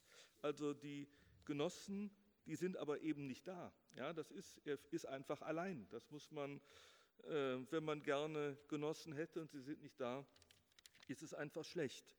Der Freund, den er anspricht am Anfang, das ist eben wieder der Heinse, an den er sich zumindest in der Erinnerung an die gemeinsame Zeit äh, halten kann, der dann auch übrigens zwei Jahre später fast zur gleichen Zeit wie Suzette Gontard auch gestorben ist, 1802. Aber dann geht es weiter. Nämlich, als vor einiger Zeit, uns dünket sie lange, aufwärts stiegen sie all, welche das Leben beglückt, als der Vater gewandt sein Angesicht von den Menschen und das Trauern mit Recht über der Erde begann, als erschienen zuletzt ein stiller Genius, himmlisch tröstend, welcher des Tags Ende verkündet und schwand, ließ zum Zeichen, dass einst er da gewesen und wieder käme, der himmlische Chor einige Gaben zurück, derer menschlich wie sonst wir uns zu freuen vermöchten, denn zur Freude mit Geist wurde das Größere zu groß. Unter den Menschen und noch, noch fehlen die Starken zu höchsten Freuden, aber es lebt Stille noch einiger Dank. Brot ist der Erde Frucht, doch ist vom Lichte gesegnet, und vom donnernden Gott komme die Freude des Weins. Darum denken wir auch dabei der Himmlischen, die sonst dagewesen und die kehren in richtiger Zeit. Darum singen sie auch mit Ernst die Sänger den Weingott, und nicht eitel erdacht tönet dem Alten das Lob. Also der Alte ist, glaube ich, hier bei Hölderlin nicht der, wie, wie bei Goethe, nicht irgendwie der, der Gottvater, sondern eigentlich der Dionysos, der alte Weingott, den er eben hier eng führt, das sagt man immer dazu, es ist eine Engführung dieser Figuren Christus und Dionysos, die werden sozusagen verbrüdert, verschwistert, eben kurzgeschlossen über, über den Wein, über, über das Mahl, über die Geselligkeit. Und das hat mich damals und tut eigentlich immer noch schon irgendwie ergriffen, als ich dieses Referat gehalten habe, sodass ich dazu verleitet wurde, um das zu verdeutlichen, glaube ich sogar im Seminarraum die Einsetzungsworte zu zitieren, worauf dann der Dozent sehr genüsslich lächelte damals. Aber das ist schon sehr theologisch einfach auch natürlich sehr gewagt, was der ehemalige Stiftsstudent Hölderlin da äh, versucht hat. Und gut, dass seine Mutter das wahrscheinlich nie gelesen hat. Ähm, äh, auch noch kurz, weil äh, Daniela Danz hatte eben auf Dionysos schon angesprochen, bei dem Karl-Heinz Ott, ähm, der dieses aktuelle Buch geschrieben hat, Hölderlins Geister, da gibt es schon eine ganz starke Stelle eigentlich, die zum Nachdenken anregt über diese Figur und wie Hölderlin sie gebraucht und wie ich sie eigentlich auch immer verstanden habe, halt eben als der Gesellige, der die Vereinzelung auflöst. Also Ott schreibt dazu, Dionysos war nie ein Gott, der einen nur selig werden lässt. Seine Anhängerinnen hetzten aufhäus durch die Wildnis und zerfetzten ihn bei lebendigem Leib.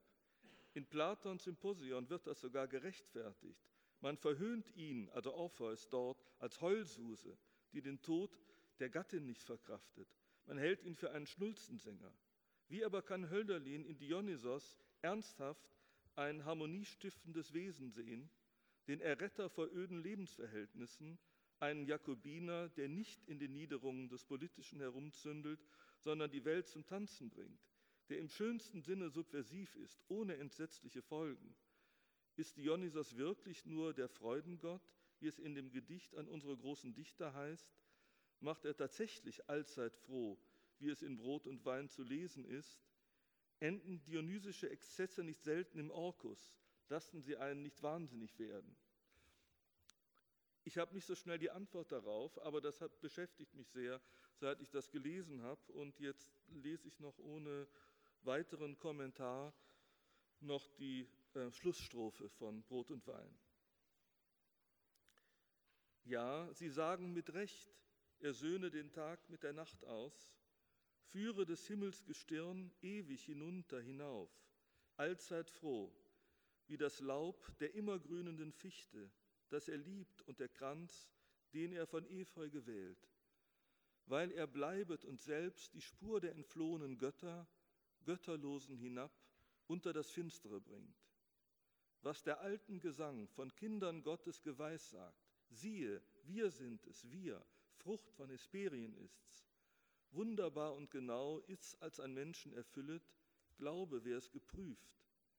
Aber so vieles geschieht, keines wirket, denn wir sind herzlos, Schatten, bis unser Vater Äther erkannt, jeden und allen gehört.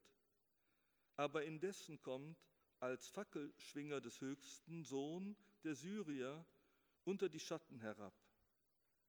Selige Weise sehen's, ein Lächeln aus der gefangenen Seele leuchtet dem Licht, tauet ihr Auge noch auf sanfter träumet und schläft in Armen der Erde der Titan, selbst der Neidische, selbst Cerberus trinket und schläft.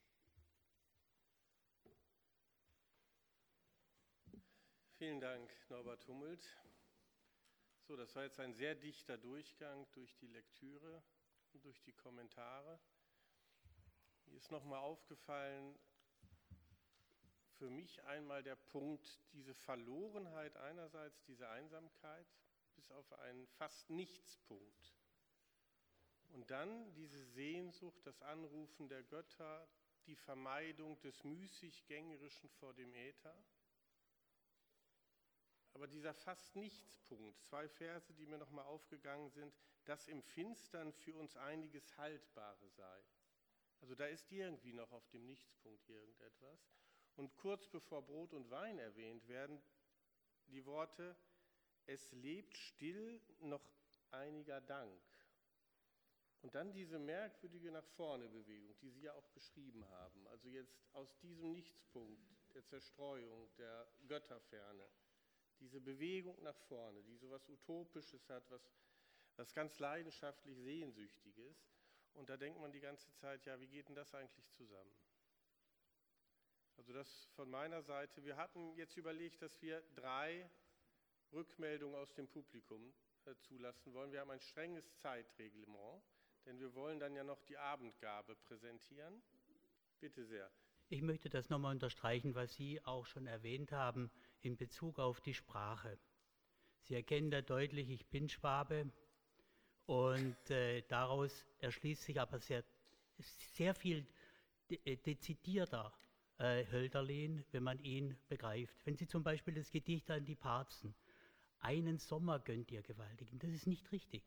Einen Sommer gönnt ihr Gewaltigen und einen Herbst zu reiferem Gesange mir.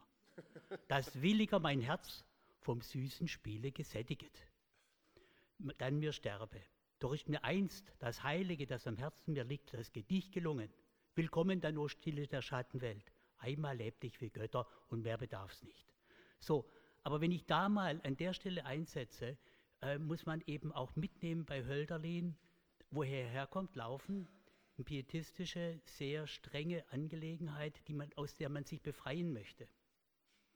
Äh, auf der anderen Seite muss man eben sehen, bei Hölderlin diese nicht verklemmte, aber diese immer gebremste Sehnsucht nach dem Weiten, nach dem äh, er, er, spricht ja über Dinge, ob das äh, Griechenland angeht oder Syrien, Aleppo oder was auch immer, Dinge, die er nicht kennt. Er besetzt sie mit seiner eigenen Vorstellung. Und seine eigene Vorstellung ist sehr geprägt von der Weite, von den, von den äh, Dingen, die, äh, in die in die Weite gehen, aber auch immer mit der Verklemmung, die er als Schwabe immer empfindet, auch sich selbst gegenüber. Und das gibt so diesen Aufbruchsmoment, den man ja da in Schwaben in vielerlei Hinsicht ja auch kennt. Und äh, ich, ich dränge danach, das von daher ein bisschen zu verstehen. Bei Schiller ganz genauso. Hm. Und äh, bei, Hölder, äh, bei äh, Goethe ja aus dem Frankfurterischen. Das sollte man also noch mehr betonen. Ja, also ich kann, ich kann nur, äh, nur zustimmen und, und äh, dafür danken. Das ist ja eben etwas, wir haben ja von diesen Dichtern, wir haben keine O-Töne. Ja? Das äh, würde ja sehr viel ändern. Wir haben ähm, weder äh, Fotografien noch O-Töne dieser Dichter. Das ändert sich dann ja bald danach, also dass wir zumindest schon mal Fotografien haben. Also von, äh, vom alten Eichendorf gibt es so erste, wie hießen die noch, diese alte Technik? Daguerreotypen. Ja, genau. Also von Eichendorf gibt es sowas, von, von Goethe und äh, Hölderlin und erst recht Schiller gibt es das nicht. Und dann gibt es Ende des 19. Jahrhunderts schon erste Tonaufnahmen. Ja, aber das, das ändert wirklich ganz viel. Und das ähm, ähm, heute, wenn man ähm, zum Beispiel bei einem Dichter, der sehr gut vorgelesen hat, wie Ernst Jandl, ja, hören wir das Wienerische mit, auch wenn wir es stumm lesen. Ja? Und deswegen bin ich sehr dankbar dafür, dass Sie das hier nochmal unterstrichen haben, was ich zwar behaupten, aber nicht selber vorführen kann, das Schwäbische. Uwe Kolbe, bitte noch. Äh, ich wollte nur kurz sagen, ich, ich, liebe auch liebe diesen Gedanken sehr. Also ich habe selber mal fünf Jahre in Tübingen gelebt, also so von daher ist mir die Gegend auch vertraut und der Albtrauf, die harte Kante dort und die schmalen Täler. Und ähm, trotzdem ist es so, wenn ich äh, also meine, mich an meine erste Lektüre des Hyperion erinnere, ja, also da war ich 16 und äh, bin damit, schwenkte mit Begeisterung irgendeine Reklamausgabe vom Hyperion in der Luft und begeisterte meine Deutschlehrerin damit. Ja. sonst niemanden, aber die immerhin. Und trotzdem, trotzdem eins muss ich sagen, die, die Landschaftsbeschreibung, also die, diese fiktiven Landschaftsbeschreibungen von Hölderlin, der ja ganz nebenbei sich, sich sowieso vielleicht wirklich durch, aus dieser Ursache raus auch natürlich, ähm, aus den engen Tälern heraus sich aber also erstens eine Weltkarte an der Wand hatte, ja, äh, Heroen hatte, Helden hatte, wie Kolumbus zum Beispiel, ja, den er, den er, also, dem er ja auch eine große, ein großes Gedicht widmen wollte, aber das ist dann Fragment geblieben.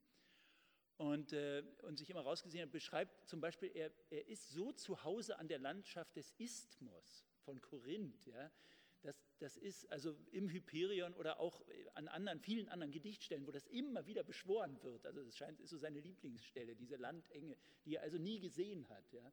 Aber sie ist so deutlich, man steht dort oben, also mit Alabanda und all diesen Helden, steht und schaut auf die, auf die beiden Meere links und rechts, ja, und denkt an die Spartaner und die Perser und ich weiß nicht, alles, was da er, er, schafft das. Und dann äh, auch noch eins natürlich, als er 1802 dann, als er in, in Bordeaux bei dem Konsul Meyer da in Bordeaux, also in, in Bordeaux eine Zeit lang äh, äh, Hofmeister, Hauslehrer war, da ist natürlich also sein, sein großes Gedicht, was er dann danach geschrieben hat, ja, doch grüß mir die schöne Garonne und so, da, da hatte er, da war, also das ist ja auch die Zeit, in der er gesagt hat, also dass ihn Apoll geschlagen habe, äh, äh, wo er also, da hat er den Süden, den Süden ja immerhin einmal gehabt, die Süden und die Weite und die Auvergne und den Atlantik sozusagen dann doch erobert, physisch auch. Ja. Bitte sehr, wir haben noch eine Wortmeldung. Ich bin Protestant und kann etwas sehr Protestantisches hier drin finden und überlege gerade, ob die Katholiken das so mitempfinden können, diese große, große Sehnsucht nach einer Präsenz des Göttlichen, die uns ja nun seit 500 Jahren in höherem Maße versagt ist als den Glaubensbrüdern und Schwestern in der katholischen Kirche, denn wir haben das Brot und Wein nur als Brot und Wein. Bei ihnen ist das noch was anderes. Ich vermisse das. Es gibt einen bleibenden Hunger nach einer größeren Präsenz des Numinosen, dass sie sinnlich erfahrbar wird. Und bei Hölderlin spricht sie sich so ehrlich aus wie nur was. Wie, wie, der, wie der Liebeshunger eines 17-Jährigen spricht sich da der Hunger nach der Realpräsenz des Göttlichen aus. Fast knäbisch. Und ich finde auch die Art und Weise, wie er sich auslebt in dieser griechischen Sagenwelt, ist, hat auch was Knabenhaftes, was, wo man ein bisschen drüber schmunzeln hat, muss. Und auch die, wie er mit griechischen Begriffen und namensgeografischen Orten quasi als exotische Würze seine Texte anreichert, hat auch zum Teil was Knäbisches, was ein bisschen angeben mit Exotismen, die man kennt. Aber das, das knabenhafte Sehnen nach einer Realpräsenz des Göttlichen, nach einer Begegnung damit, auch nach einer Beglaubigung des bisschen Göttlichen, was man erlebt hat in den Liebesbeziehungen, die man hatte, das spricht sich ganz wahr darin aus. Und Restbestände eines solchen Hungers finde ich in unseren Kirchen auch. Aber viel zu wenig sprechen sie sich aus. Und die Krise unserer Kirchen hat damit zu tun, dass wir nicht mal mehr den Hunger kennen, der sich bei Hölderlin ausspricht. Und auch die Sehnsucht nach Rausch und die Idee davon, dass eine, einmal vor langer Zeit Glaubensäußerung und rauschhaftes Erleben zusammengehörten. Okay, das wollte ich nur sagen. Ähm, ich weiß nicht, ob ich die, ich will nicht die Differenz zwischen Katholiken und Protestanten. Wir sitzen beide in derselben Patsche was Gottes Fern und das Fehlen von der möglichen Erleben von Realpräsenz da ist. Und ich, mich erinnert, Hölderlin lesen erinnert mich immer daran, dass uns da was fehlt. Er hatte noch den Hunger, er könnte uns daran erinnern. Vielleicht kommt er eines Tages wieder.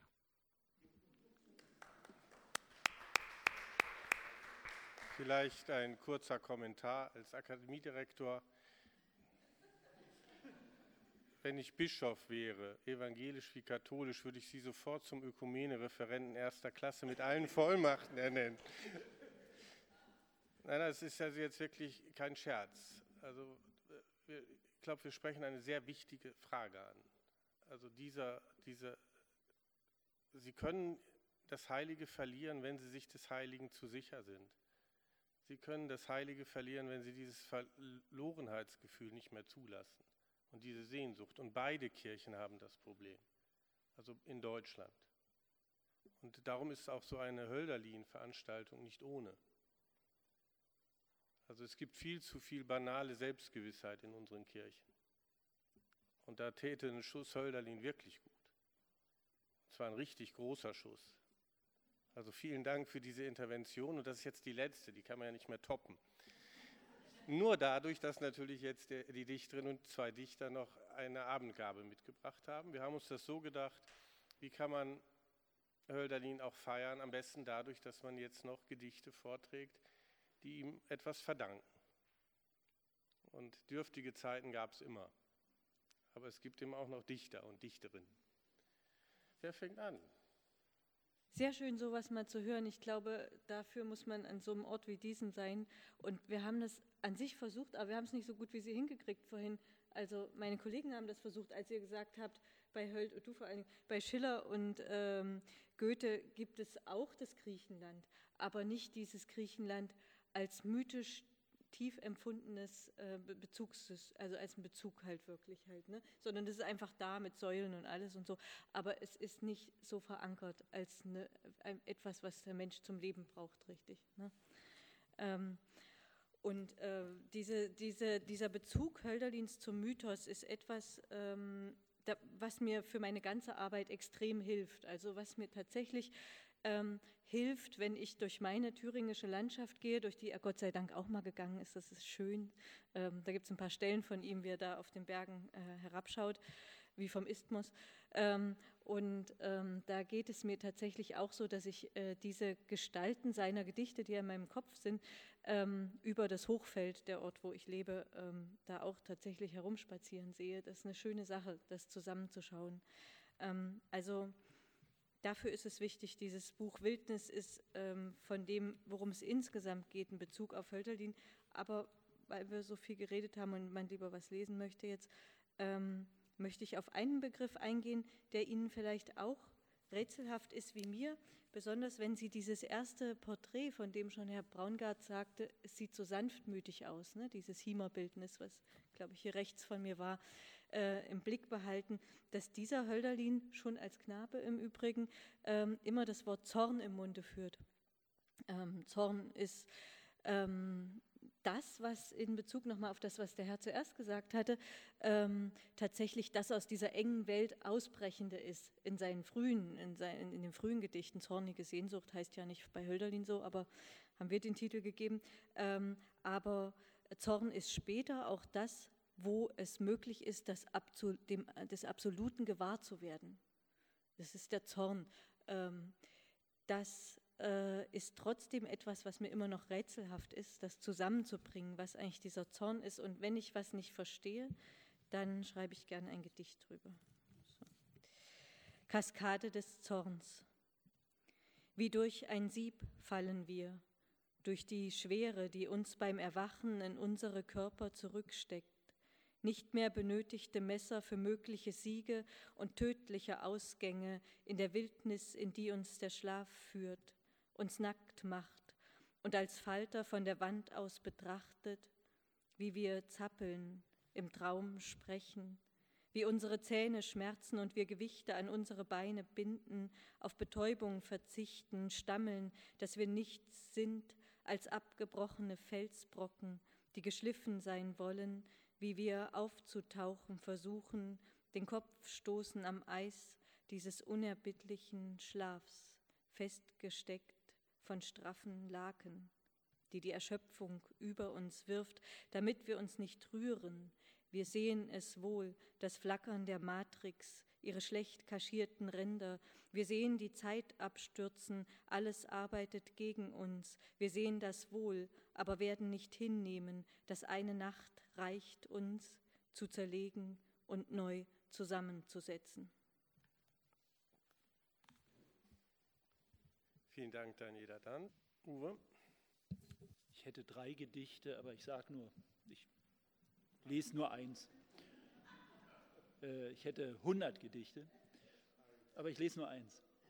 Nur was ich sagen wollte, die drei Gedichte wären Beispiele für verschiedene Möglichkeiten, mit Hölderlin umzugehen. Äh, das eine ist einfach eine seiner Formen nachzumachen, also wäre eine Ode. Das andere wäre ein paradoxes Gedicht über keinen Glauben mehr an das Heilige, nämlich das Gedicht. Und das dritte ist äh, die einfachste Form, nämlich eingeschlossenes Zitat, ein sehr bekanntes, eine Stelle. Äh, und die Fußnote, nie Fußnoten zu Gedichten, aber die doch, die Landschaft ist dicht am Rhein, eher auf der linksrheinischen Seite, pfälzisch so, ja. Südpfalz. Die erste Begegnung. Umweg für Umweg ging hier der Schüler des Lebens unter der sengenden Sonne eines Sommers der Götter, nur einen gönnt. Sie gönnten und wie, nur nehmen konnte der Schüler nicht ging noch auf Stelzen, traute den Wegen nicht, die ausgerollt waren wie Teppiche hier in dem Weinberg. Noch sang er nicht und sein Zögern war Lästerung, sah aus wie Vorsatz. Niemand bezeugt den Tag, an dem ihn das Höllenkind schlug, Efeu ihn peitschte, Stiere aufstanden, Tiger brüllten über dem Land und Schlangen züngelten über dem roten Geröll. Glauben musst du es nicht. Verlass nur den Garten, Gehe die Straßenwege so lange, bis du vergessen, wie wir es nennen. Lass die vertraute Sonne einmal wirken als Gott, der sie ist. Sauge die Luft herein, hechle, keuche und spucke den fetten Seim aus brennendem Mund, pralle im Dämmer am alten Fluss auf deine wahre Natur, dort, wo die Wasser stehen, Fische Wasserläufer erbeuten. Endlich und hier, unter vertraut noch erscheinenden Eichen, die aber schweigen, dunkle Wächter am Hofe der Pappeln, Weiden, die hoch aus dem Himmel das Silberlicht leiten in den Palast des Auwalds. Wenn du zurückkehrst, werden sie dich nicht verstehen, wenn du zurückkehrst. Von diesem Aufbruch wird wenig zu sagen sein, denn älteres kannst du nicht finden. Da ist ein Licht in dem Wein. Vielen Dank, Uwe Kolbe. Und zum Schluss jetzt noch Norbert Hummelt. So, also ich habe mich auch für eines äh, entscheiden müssen. Ähm, so gerade in der frühen Zeit des Schreibens gibt es manche, zum Teil noch sehr spielerische Versuche, Hölderlin irgendwie einzufangen, ihn äh, irgendwie in mein Schreiben hineinzubekommen. Die Methode, die ich aber relativ früh für mich erkannt habe, war eben das Arbeiten mit, ähm, mit Zitaten, äh, die in, den, in der frühen Zeit des Schreibens sehr abstachen von, von dem eigenen, aber vielleicht ähm, gab es eine Art Wachstum, wenn man vielleicht so äh, Hölderlin vielleicht wie so einen Stab nimmt und da kann sich vorsichtig eine Rebe herumranken. So vielleicht. Also das Gedicht, ähm, was ich lese aus dem Mannpaaren Stunde heißt Elegie, bezieht sich auf das ähm, Gedicht von äh, Hölderlin, Menons Klagen um Diotima, was in seiner ersten Fassung auch einfach nur Elegie hieß und außerdem ein wenig auch auf das, bezieht sich ein bisschen auch auf das Gedicht Lebenslauf. Damit Sie es ein bisschen nachvollziehen können, lese ich erst noch ein paar Verse aus Menons Klagen um Diotima. Täglich gehe ich heraus und suche ein anderes immer, habe längst sie befragt, alle die Pfade des Lands, droben die kühlenden Höhen, die Schatten alle besuche ich, und die Quellen hinauf irret der Geist und hinab, Ruhe erbittend, so flieht das getroffene Wild in die Wälder, wo es um Mittag sonst sicher im Dunkel geruht. Und dann noch die erste Strophe von Lebenslauf. Größers, also das ist eine Ode, jetzt eine andere Form, nicht Elegie, sondern die Ode, Lebenslauf. Größers wolltest auch du, aber die Liebe zwingt all uns nieder, das Leid beuget gewaltiger, doch es kehret umsonst nicht unser Bogen, woher er kommt. Elegie. Täglich gehe ich heraus, zu düster ist es im Arbeitszimmer, der Lebensbaum steht direkt vor dem Fenster, der wirft den Schatten und nadelt immer. Ich habe noch deine Stimme im Ohr, Ohrmuschel, warme. Wir sind diesen Bogen schon einmal gegangen. Ich sehe den Hang und stelle mir vor, wie ich kurz meinen Arm um dich lege. Jetzt steht die Holzbank nichtig und leer. Nur das Wasser ist täglich anders, wechselt die Farben. So kommt die Agger von Overath her. Stimmen der Rufer hallen, hallen. Unter der Brücke der Bundesstraße so viel Verkehr. Die Einflugschneise ist über mir und mittags muss ich den Bogen gehen und nach dem veränderten Wasserstand sehen, und so durchlauf ich den Aggerbogen und kehre, kehre die Steinplatten vor dem Haus. Habe längst sie befragt, alle die Pfade des Lands, aber, aber. Ich höre Lachen, sind Kinder am Ufer und auf den Steinen, schon halb im Fluss, da küssen sich welche. Warum ich immer dorthin sehen muss und kann doch keine Gesichter erkennen, verborgen sind sie im gleißenden Licht, und ich muss leise deinen Namen rufen, so leise, dass mich Frau Müller nicht hört, die täglich den Hund spazieren führt. Aber droben die kühlenden Höhen, die Schatten alle besuche ich, und dieser Weg hangaufwärts führt nach Scheiderhöhe. Da gehe ich immer und denke an dich. Dort oben kann man den Ölberg sehen, die Warner Heide, wo der Tower blinkt, und weit hinüber in die Kölner Bucht. Aber der Lebensbaum vor meinem Fenster liegt im Schatten, aus dem der Vogel einmal abends Antwort ruft. Ja, meine Damen und Herren, dann sind wir jetzt am Schluss dieses Abends, 250 Jahre Hölderlin. Ich danke den dreien hier vorne, dass sie sich auf diese strenge Form eines Abends eingelassen haben. Wolfgang Braungart hat gesagt, ja, man sollte mal länger Zeit sich nehmen. Also in mir wächst während des ganzen Abends das Bedürfnis, mal mit Ihnen eine Woche in Klausur zu gehen und mit anderen Menschen aus unseren Kontexten hier in der Katholischen Akademie. Die poetische Kraft von Hölderlin, auch aus der Einsicht in Verluste ganz verschiedener Art, also auch was gerade noch mal angesprochen wurde, diese poetische Kraft, die ja weit weniger oder weit mehr meint, bloß als dass die Kunst oder die Poesie Sinnstiftung erzeugt, die möglicherweise eine Religion nicht mehr erzeugt.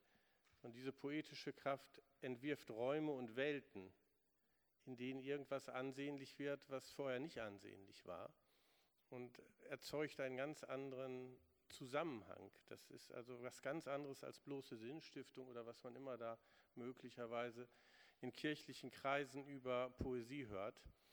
Und das haben die drei hier und Wolfgang Braungart, glaube ich, anschaulich gemacht. Also auch mit aller Leidenschaft und Reflexivität und der Differenz von Poesie und Reflexion und auch der Leidenschaft und Diskretion gegenüber einem Autor, dem sie viel verdanken und dem alle wir, die wir hier sitzen, viel verdanken, weit mehr, als wir uns das vielleicht äh, deutlich machen.